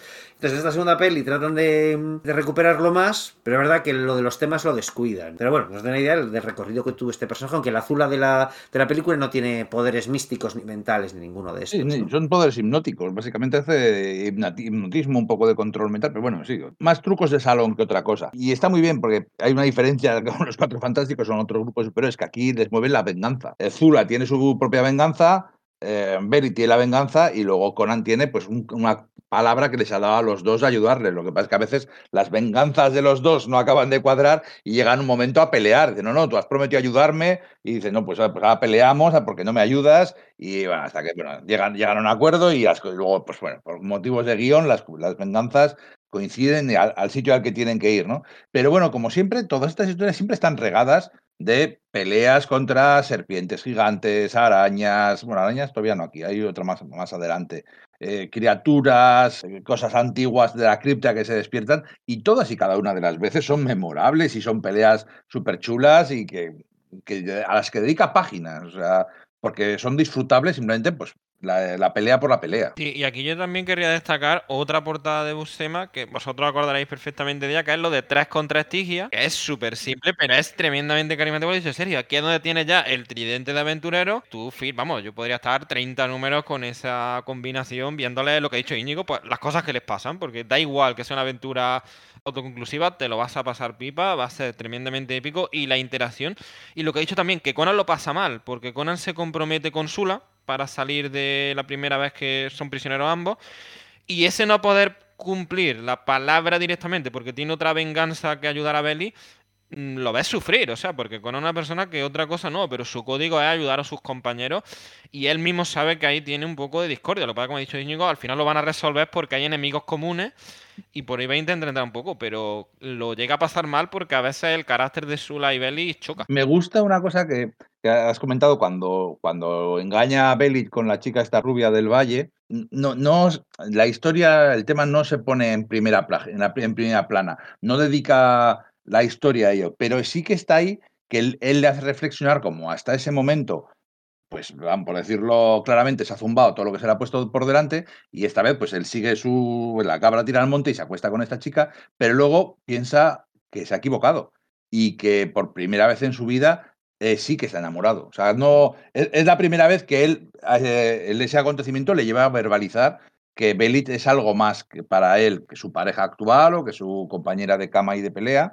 Y incluso él duda, dice, y si yo, yo dejaría todo por ella y haría cualquier cosa por ella, pero ella lo haría por mí, y tiene incluso, se permite tener sus dudas de, bueno, yo lo que me he dado cuenta que ella significa para mí, significa yo para ella o me cambiaría por cualquier otro. Luego, por supuesto, vemos que, es así, que, que, son tal para cual. De hecho, incluso así, hay un momento, lo que, lo que decía Íñigo, que ya pensar de, ¿estoy para saciar una necesidad o algo así se pregunta? Que son mm. reflexiones que, que se salen de lo que nos comentabas de cuando se lleva mal a Conan, lo puede llevar a un estereotipo que no es ese, porque este, como ha dicho Íñigo, es un tipo capaz de reflexionar, de sentir, mm, me he equivocado, qué tipo de relación tengo, y además, y eso sí se rescató en la película de John Milio, que como bien nos ha dicho Sergio, yo me parece magnífica, pero no es Conan, sí, me parece una película tremenda, de mis favoritas, pero sí que hay una cosa yo creo, la habilidad de Roy Thomas, porque sería muy, es muy difícil contar una historia de amor eh, de Conan. Una historia sexual sí es muy fácil, pues por ejemplo con Meeting, ¿no? Pero, ¿qué declaración de amor le puede hacer a Conan? Pues la que luego veremos en la peli que rescatan de Belly, que es de si alguna vez tú lucharas por tu vida y yo hubiera muerto, estaría ahí por ti, que es yo creo que perfecto, porque una frase bellísima, pero no es cursi en Conan, porque es la declaración de guerra, lo que ha dicho Íñigo, tal para cual, o sea, es un guerrero, el guerrero perfecto y la guerrera perfecta, o sea, incluso si yo no estuviera en esta vida y tú estuviera en una pelea que vas a perder, yo aparecería con una espada y te salvaría. O sea, que me parece mm, que ahí Roy Thomas dio con la tecla y es para mí el diálogo clave de, de Belly, junto con las dudas que nos decía Íñigo de, Conan, que ahora sí se nota en una relación de verdad. Es muy tridimensional este retrato de Belly, este momento en que le dice esto a Conan, poco antes ya del, del aciago final del número 100, porque en medio al personaje lo han estado definiendo mucho eh, porque persigue un rumor de que su padre podría estar vivo, esto termina no siendo así, termina llevando a cabo su venganza, podría acceder al, trono que legítimamente le pertenece, pero decir que no es lo que quiere, o decía renunciar a esa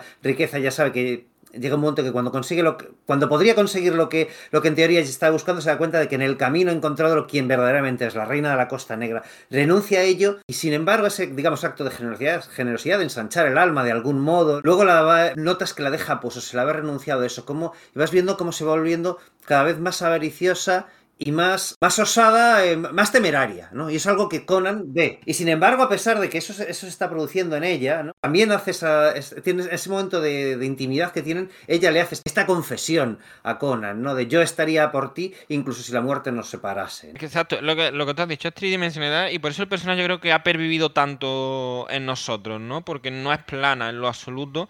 Y también consigue otra, lo que comentaba Sergio, yo creo que un momento que Conan se asusta, no sé, creo que mueren unos, unos piratas suyos por más botín y Belin no tiene como ninguna empatía con ellos y Conan se asusta, en plan de no tratamos así a nuestro hombre. En el, en, el, propio número 100, ¿no? al cual nos estamos acercando.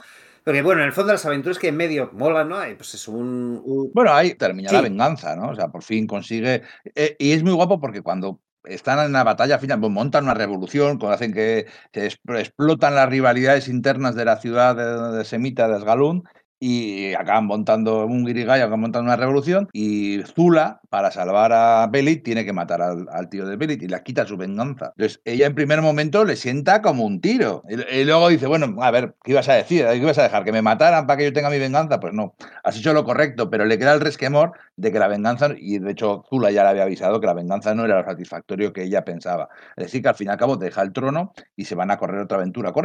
Hay una aventura bastante chula, hay un par, a todo esto hay muchas aventuras de una especie de sirena que recoge, una, una sirena que recogen, y bueno, e, ese tipo de historias, un montón de, aventurillas, pero hay una muy chula del rey de las bestias, que es un tío que hizo, hizo un ritual y entonces consigue control sobre todos los animales. va con un casco como de piel de pantera y tal, o sea, tiene un aspecto que mola bastante además. Sí, y que controla, pues eso, controla a, la hostia, a los leones, a, los, a las águilas, a los cocodrilos, a las serpientes, o sea, es un supervillano gordo, que es un supervillano, la verdad que sí. Pero bueno, pero sí, aún así hay un combate muy chulo en el que, bueno, Conan se reencuentra con Solo, el, el, el León Negro. El, el, León Negro reclama su nombre de Amra, que tampoco lo tratan tanto durante la historia. ¿eh? Durante el resto de la historia de vez en cuando dicen lo de Amra, pero tampoco se centran mucho en ello. Y hay momentos épicos, y cuando Conan está totalmente rodeado y van a matarle todos los leones y todos los animales, quien le salva es Belita. Eh. Vuelve, consigue escaparse y vuelve para salvarle, es él. Y bueno, es una solución un poquitín facililla por eh, cómo se lo cargan al tío. Eh, pues típico muere bajo su propia maldad, ¿no? Que se lo comen el resto de animales cuando se descontrola. Pero bueno, pero, pero, pero es lo que hemos dicho todas las veces, ¿no? Que bien les queda la jungla, qué bien les quedan las peleas con animales salvajes contra un leopardo. es que Bustema no solo dibuja muy bien la anatomía humana, es que dibuja muy bien a los animales, ¿no? Uno de sus principales seguidores, mayores admiradores, que es Joe Jusko, el portadista este fantástico de, infinidad de, de cómics Marvel, de magazines Marvel, comparte eso con él. Él empezó a dibujar e imitando a John Bustema, pero lo que más le gusta dibujar son grandes felinos de la jungla. Y entiendes por qué. Si ese tío le gustaba a Bustema, viéndole aquí, claro, es que entiendo por dónde te entró el amor por la fauna salvaje. Además, lo que creo que no nos vamos a cansar de, darle alabanza a Busema porque se las merece todas. Yo me acuerdo de, creo que el número 89, cuando resuelven lo de Nefta, que se revela como la heredera al trono de esta hija que mata a su hermano, pasa con un hombre masculino, que otro guiño de Roy toma la cultura egipcia, eso pasa por ejemplo con la propia Cleopatra, presenta a Todamón, Conan, Sula y Belis tienen que escaparse, le ataca al hombre serpiente de la época del rey Kul, sale el del dios del cuenco y dice, y el tío te lo ha narrado en, en 19 carillas y le ha dado tiempo sobrado de que te enteres de todo, no te ha parecido nada precipitado. Digo, ¿cómo se pueden contar tantas cosas que, que, darían para tres números? Y el tipo es capaz de narrártelo tan bien y contártelo con tanto detalle que, Qué plenitud de cómic. Lo que he dicho yo es que cualquier aventura de esta mm, ya te justifica un tomo. Sí, del tirón. El caso es que una vez ya pasada esa aventura contra. ¿Cómo se llama el, villano este? No recuerdo. Alaga era, creo recordar, ¿no? Ayaga o algo así, ¿no? Ahora mismo no, recuerdo. El, que controla las bestias y. Zula ya se ha ido, se ha ido con otro grupo de los corsarios. De hecho, se reencontrará mucho más adelante con, con Conan en Conan el Conquistador o algo por el estilo, me parece recordar. No estoy muy seguro de lo que estoy diciendo. Y eh, estamos ya en el tramo final, hacia el número 100. Se nota mucho que Thomas mete una historia ahí que, era, es una adaptación de relato de ciencia ficción, Utrongo, con hombres cangrejos del cual él pues, se arrepiente bastante, de hecho, ¿no? Lo, contaba así en, la, estos textos de la edición de Planeta finales de los años 90, que es simplemente para hacer espacio para llegar al número 100 y juntar varias cosas, ¿no? Que es el, número 100 que, y que se cumplen los, esos tres años que Conan pasó al lado de Belit y dar por fin pie al fin de la saga de Belit, con esa trágica muerte de Belit y con esto que, que, habíais comentado de que ella persiguiendo un tesoro se adentran en una isla, se enfrentan a unas bestias enormes, pero no solo eso, sino que para, para, conseguir esos tesoros, eh, ella es consciente que algunas trampas se van a activar y no tiene ningún reparo en sacrificar a su tripulación, para la cual, bueno, pues era su diosa, pero también su madre, y no se le había visto de forma tan despótica jamás, ella está cambiando, y a Conan eso le empieza a dar miedo. Pero antes de que esa transformación se materialice del todo y se convierte, se pudiese haber convertido potencialmente en una villana, ¿no? Supongo, si hubiese seguido por ese camino. Conan, bueno, pues queda inconsciente por unas flores de, loto, que sin embargo, sin embargo la ensoñación, digamos que en el sueño que tiene va viendo todo lo que sucede, ¿no? Quién es solo el monstruo responsable, lo que va sucediendo con cada uno y cuando despierta, bueno, pues se encuentra a toda su tripulación muerta, spoiler, ¿no? Incluida esa eh, aciaga imagen de, de, Belit muerta colgada del, del mástil del Tigresa. Sí, es que ella encuentra, incluso encuentra ahí un cinturón de de unas gemas sangrientas, unas gemas... De unos rubíes, ¿no? Llaman sangrientas, rubíes, porque son rojos y tal, y se queda como nubilada, o sea, está cegada por la codicia y ahí la cuelga, el bicho la cuelga, de hecho está desnuda, colgada, le quita la ropa, lo cual es un toque turbio, y la cuelga de ese cinturón. La horca ahí con, con eso y además se hace como que doble referencia que Conan cuando había visto ese cinturón, ese collar enorme o lo, que fuese, había dicho, sí, parecen, esas, esos rubis parecen como si manchas de sangre, ¿no? Como gotas de sangre. Pues claro, cuando se encuentra a Belita ahí ahorcada por ese ser misterioso, que es una especie como de simio alado, que es una degeneración de hombres alados, que yo creo que tienen que ver un poco con aquellos que ya vimos en la en uno de los episodios de Barry Windsor Smith, en el de las, las plantas que son, que son vampíricas, ¿no? Creo recordar que era ese, sí. Sí, era, Me parece que sea una, una, degeneración de uno de esos seres. Bueno, pues Conan se clama su venganza, está el funeral de Belly. La pelea que él ya va, vuelve, a vuelve a vengarse y en la lucha es una pelea contra un bicho que está muy superado, otro de esos momentos en los que tiene que esforzarse y tirar de fuerza, velocidad, resistencia, resiliencia e inteligencia y aún así le caen unas piedras encima y él se está, indefenso. Y entonces es cuando está ese momento que ella vuelve de la muerte para parar el ataque del monstruo, herirle y de darle tiempo para que se libere. ¿no? En ese momento ya cumple su promesa de volver a salvarle, que es, que es, un, es un momentazo. Todo el mundo nos acordamos el momento de la película, pero igual me gusta más el del Que son maravillosos los dos, pero quizás sea un puntito superior del cómic. Y también tiene otra cosa de la película, Íñigo, que es los preparativos. O sea, yo creo que de las veces que John Buscema te cuenta más, como esa que esa batalla es muy importante, cómo afila la espada, cómo prepara su armadura. Yo creo que el propio Conan sabe que es un día grande, ¿no? Que no es una pelea más en su vida. Hay como un preparativo que en ese sentido sí se parece a la de John Milius, cuando están ellos en, ese, en Stonehenge aguardando de. O sea, está en mi gran batalla, ¿no? Y sí que. Dos se enfrentan a muchos. Eso, eso. O vete al infierno. Y bueno, pues efectivamente, lo que cortea lo que tú decías del funeral de Belly. Que, un funeral de guerrera vikinga, en realidad, casi, ¿no? Es como una liturgia de. Creo que Conan le rinde un homenaje hermosísimo. O sea, que ahí también ves. Y creo que sí se permite lo de la lágrima, ¿no? Si Busema sí le pinta que tiene una, una pequeña lágrima a Conan, ¿no? Que la película no lloraba y aquí sí. En el cómic sí. Sí, sí, sí, la tiene. Muy, sutil, muy sutil, pero está. Sí, tiene, tiene eh, los ojos húmedos. Eso, eso, eso. Tiene los ojos húmedos el principio de una lágrima. De hecho, hay polémica de no, es que Conan no debería llorar y él, eh, él es Conan, el bárbaro, él no llorará, yo lloro por él. Pero, pero yo creo que Tomás lo defendía y dice, joder, es que eh, sí, vale, pero es el amor de su vida y ha muerto toda la tripulación y es, y es el fin de una etapa que tenga por lo menos los ojos llorosos. Bueno, hay gente que lo criticó. Unos mínimos de humanidad. Me, parece razonable. Yo lo veo genial, vamos. Es el final un poco de una época. De hecho, hay mucha gente que dice que, bueno, pues que quizás si, si quieres leer Conan, puedes parar aquí y luego pues no pasa nada, ¿no? Eh, durante tiempo.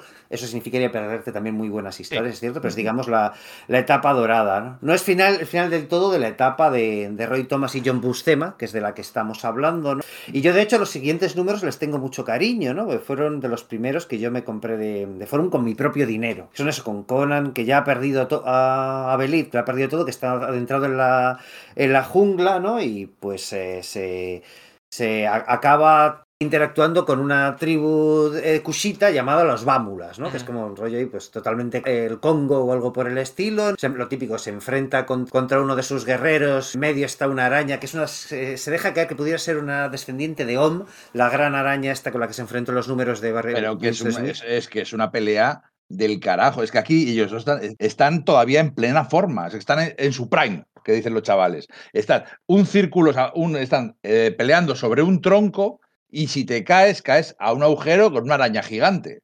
Y están peleando con lanzas, incluso en todo el momento de, claro, Conan es bueno, con la, es bueno, pero el otro es un experto con la lanza y aprovecha y dice, y Conan podría, podría pillarle el truco si tuviera tiempo, pero claro, no lo tiene. Y acaba, y, bueno, acaba cayéndose. Se cae el malo, pero, pero Conan ve a la mujer del malo que. La, mujer del malo se tira a salvarle, y entonces Conan dice, a él no, no, dejaría, a él no importaría lo que pasara, con, pero ¿cómo va a dejar que matan a la mujer? Entonces salta otra vez ahí con la lanza sobre, el, sobre la araña y una escena, lo, el Señor de los Anillos Bestial, bestial, bestial.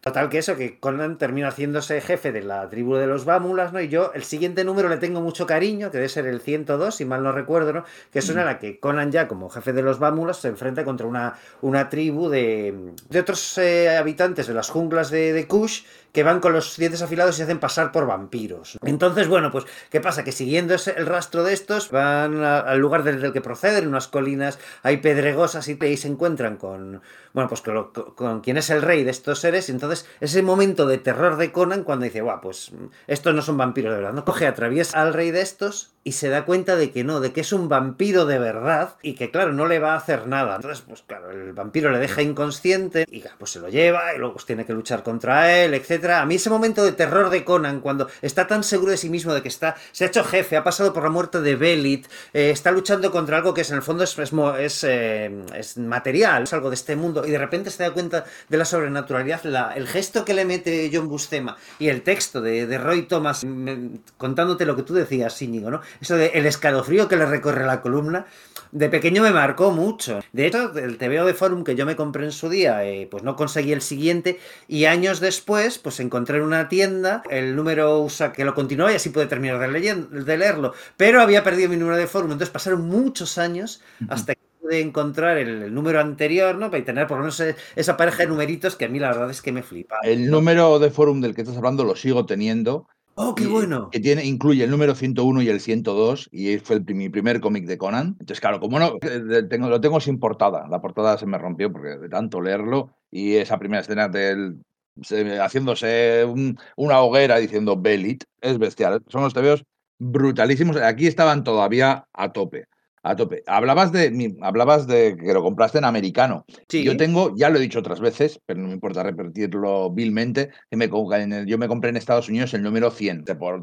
12 dólares, 8, 10 dólares o algo así, me compré el número 100 en, en americano. ¿Cómo íbamos a meter la referencia a Radar Comics en este podcast? Pues tenía que ser o con esa historia mía o con esta de Sergio que acaba de decir porque Radar Comics es nuestra librería de cabecera y de confianza para todo el material eh, de importación, todo el material americano, todos los cómics, para todo lo que antes hacíamos con el previews, radarcomics.com. Ya se ha convertido en una referencia no nuestra, sino que es famosa en toda España de cuando tienes que comprar cómics americanos y seguir las colecciones y cuando quieres que te consigan cosas que no son tan fáciles, eh, ya sean grapas modernas o sea, grapas hace tiempo, Artisan Edition, cosas por estilo, Radar Comics es a quien tienes que llamar. Es a quien tienes que de moverte para conseguir esas cosas. Efectivamente, tienen esa pequeña tienda en el corazón del barrio de Malasaña, en la calle Ruiz, casi desembocando en la plaza del 2 de mayo, ¿no? Que, bueno, siempre lo digo, ¿no? es que me encanta ir para allá y, estar ahí ojeando en las, las cajas que tienen de grapas con sus breaking board y eso, y puedes hablar con la gente que hay ahí, que es, eh, bueno, pues es que saben muchísimo del, no solamente de, TVOs, ¿no? De los contenidos, que es de lo que hablamos nosotros, sino de ediciones. Y a mí me han conseguido varios TVOs que puedes escribirles para tratar de conseguir esta pues estos números clave que igual te faltan, a ver qué, te pueden contar, ¿no? a mí yo lo hubiese agradecido muchísimo porque ya os digo que, tardé mucho tiempo en conseguir completar esta pequeña mini saga en números USA que me apetecía tenerla y con Radar Comics, que bueno, pues eh, su página web súper intuitiva para rellenar el pedido de cada mes de las, de las novedades de lo que era antiguamente el previews, pues eh, además cuando pasas de 20 euros de, de gasto, pues, el envío es gratuito a territorio peninsular, creo que siguen teniendo un 5 5% de descuento en, colgado en la web.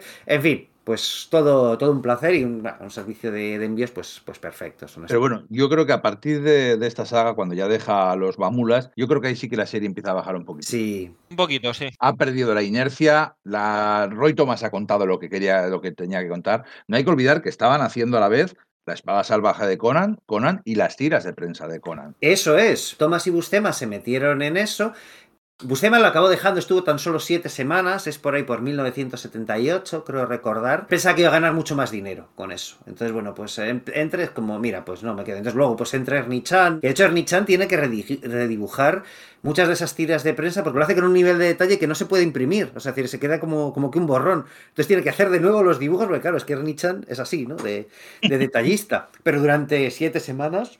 Eh, Bustema también está, está otra cosa, ¿no? y además se le nota cansancio a Thomas a partir de ese punto. No tiene esta saga con este reino de, gente enana y estos eh, que están perdidos. Eso ya. No, voy a decir los minutos de la basura que se suele decir cuando el partido ya está decidido, porque no es ninguna basura, son tebeos majos, están muy bien dibujados, están bien escritos, pero ya no tiene la chispa. Sí, yo creo que trata de seguir siendo interesante, pero no lo acaba de conseguir. Creo que lo que he dicho es que él ya se siente saciado, ya ha hecho lo que quería. Y igual que los siguientes números me parecen muy buenos, aquí ya es lo que estoy marcando de la ciudad colonial y tal, hay síntomas de cansancio es síntoma de cáncer que, bueno, yo lo firmo porque por ver a dibujado John Buscema Conan, que me cuenten lo que quieran.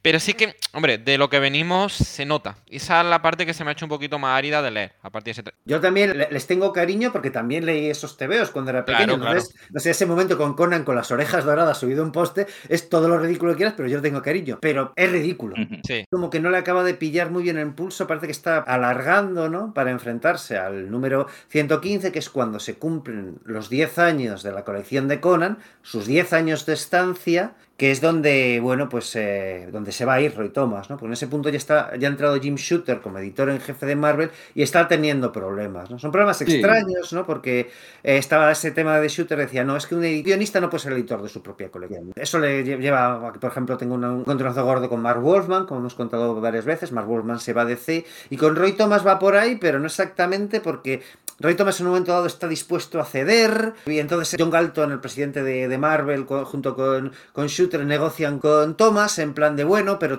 eso no significa que si te pones un editor, eso no significa que, te, tengas que tragar con todo lo que diga o que te vaya a, tirar para abajo permanentemente, hay negociaciones, pero por otro lado Thomas ya ha firmado, coge y mientras tanto se firma un contrato en exclusiva con DC, lo único que se asegura en DC de que sea en exclusiva, pero que le dejen seguir haciendo los títulos de Conan. Y luego, pues claro, cuando Shooter y Galton se enteran de esto, dicen, a ver, no, si es exclusiva, es exclusiva, con todo, durante, esos, durante ese periodo, que es más o menos convulso, también lanzan la colección de Conan Rey, que también empieza con, con John Buscema dibujando. También los primeros números son guapísimos. Son la, la primera está con el hijo, con, con, con la, el cónclave del Eso. Y el gigante aquel del río. Todo, todo. todo. Es, el arranque es espectacular. Es espectacular. Sí, sí, sí, sí. O sea, son unos tebeazos que se nos, hemos venido, nos hemos venido arriba de pronto. Sí, es que. De hecho, es que un, amiguete mío que no, que no lee Conan, ¿no? Que es el lector de cómics Marvel y como que hace le tengo muy perdida la pista, ¿no? Pero hace un, año o algo por el estilo me lo encontré y me dijo, jo, pues he empezado a sacarme Conan de la biblioteca y tal y va, más o menos me gusta, pero los que me he sacado de, King Conan me parecen bestiales, ¿no? Es verdad, yo creo que los guiones son muy, muy sólidos. Claro, me gusta que creo que estuvo pues no sé, ocho números, ¿no? Estuvo entre finales del 79, aunque creo que el número uno tiene ya fecha de portada el del, de 1980, porque ya sabéis el desfase este, que los TVO se publican antes de la fecha, etcétera, y acá y se va en el, en el 81, pues cuando Thomas dice, no, pues eh, me largo de DC y, además se larga muy mosqueado porque, porque claro, él se ha, luchado mucho en DC porque le dejen seguir haciendo Conan o por lo menos las tiras de prensa de Conan y King Conan y, la espada salvaje de Conan, y Shooter dice que, a ver, que no. Si es exclusiva con DC, es exclusiva con DC. No vas a tener este trato especial porque puede dar muy mal ejemplo para con otros autores. Ese número 115, que es el décimo aniversario, pues yo creo que también es un gran TVO. yo creo que trata de hacer una cosa que esté a la altura. Con su cala, Sonja, Conan tiene la disyuntiva de si podría resucitar a Belis cambiándola por, el sacrificio de Belis. Está muy bien, yo creo que es un buen broche, un buen broche a la etapa. Sí, intenta, intenta cerrar, ¿no? Ponerle un lacito, recupera los personajes, alguna historia icónica, que, está chula. Es, una historia de no de necesariamente propia de Howard, pero sí del Conan que ha vivido durante esos 10 años. Está bien, es un buen final y está claro que, que, Thomas quiere irse poniendo su firma Roy Thomas. Fin. Cerrando un ciclo, recuperando personajes como Sukala, que había sido presentado originalmente como un villano, pero que luego más adelante le ves más sombras de grises. Aquí, sin embargo, sí acaba teniendo termina teniendo la figura de oponente, porque efectivamente es que le ofrece a, Conan la, posibilidad de resucitar a Belit. Una idea que, que luego también es utilizada en Conan el, Destructor, ¿no? Lo que le ofrecen para meterle, meterle la misión en Conan Destructor es que resucite a Valeria, ¿eh? Pero bueno, en un momento dado Conan en el cómic decide que no, que es que eso forma parte de su pasado.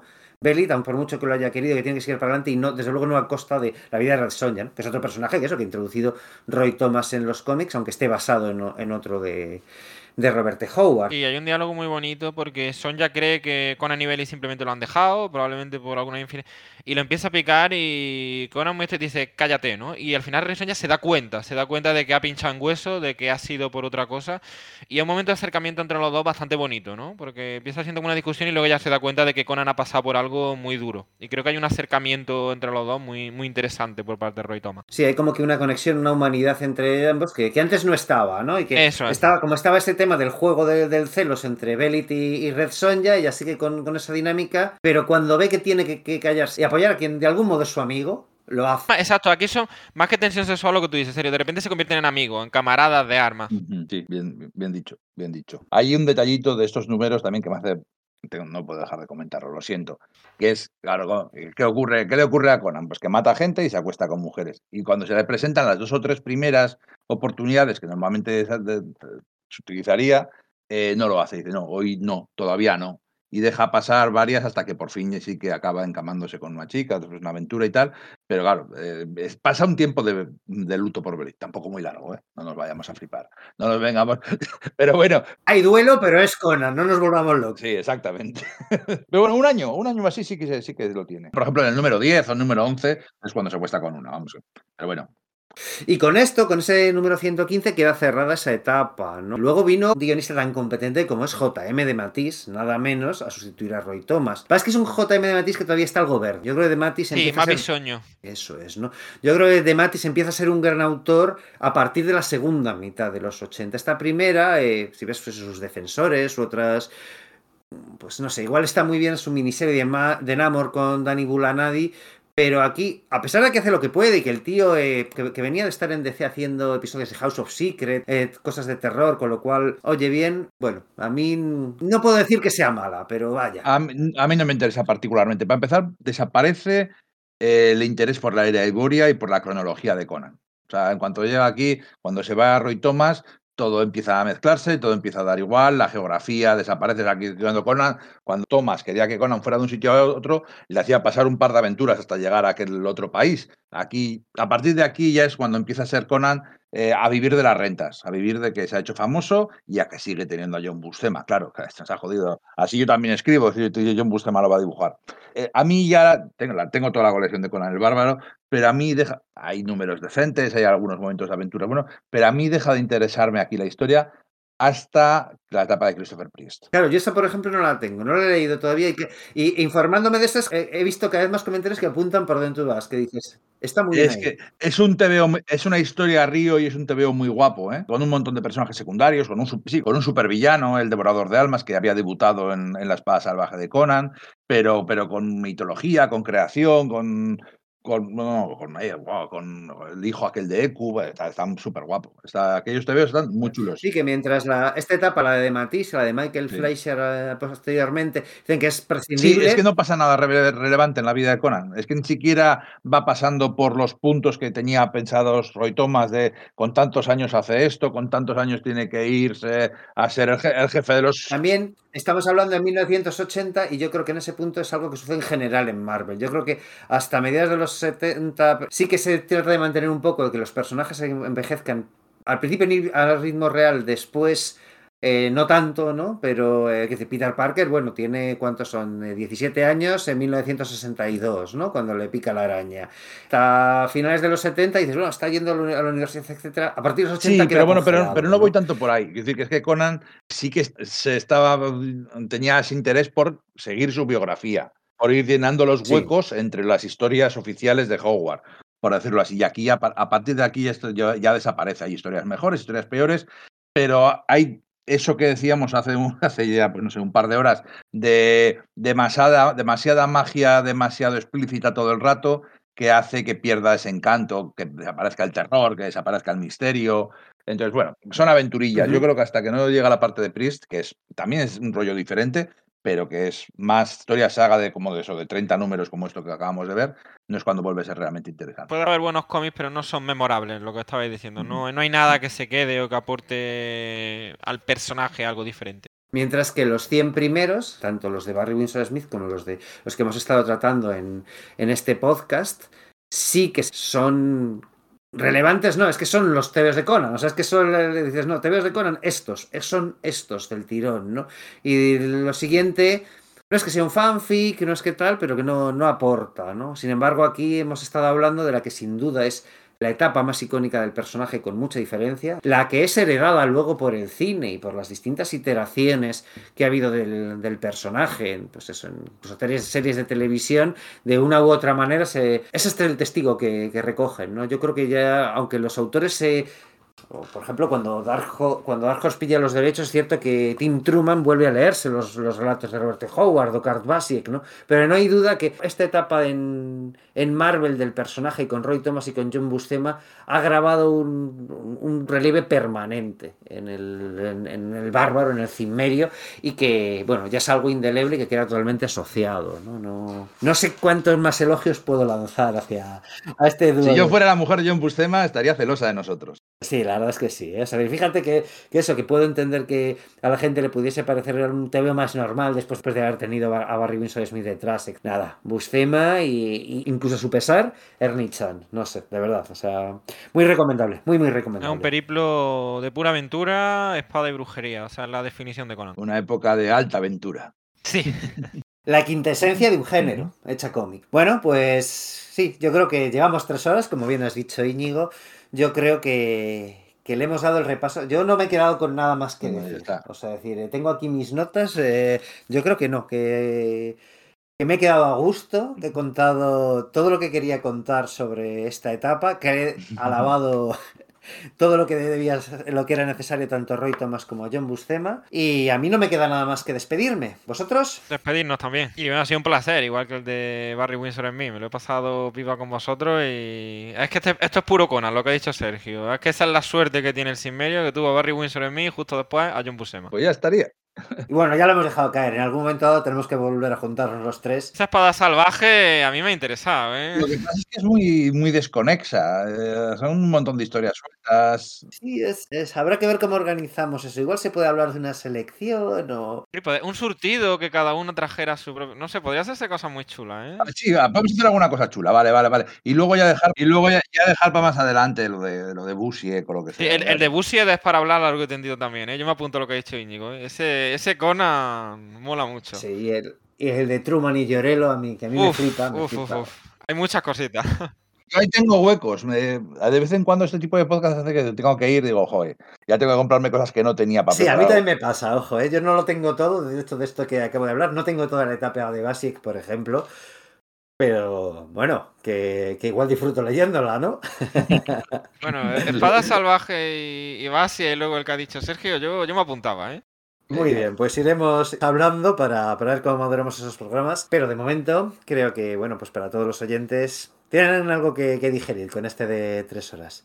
Nada más, amigos, un saludo a todos. esto es Sala de Peligro. Y a diferencia de Belit, esperamos que hayáis sobrevivido a la experiencia.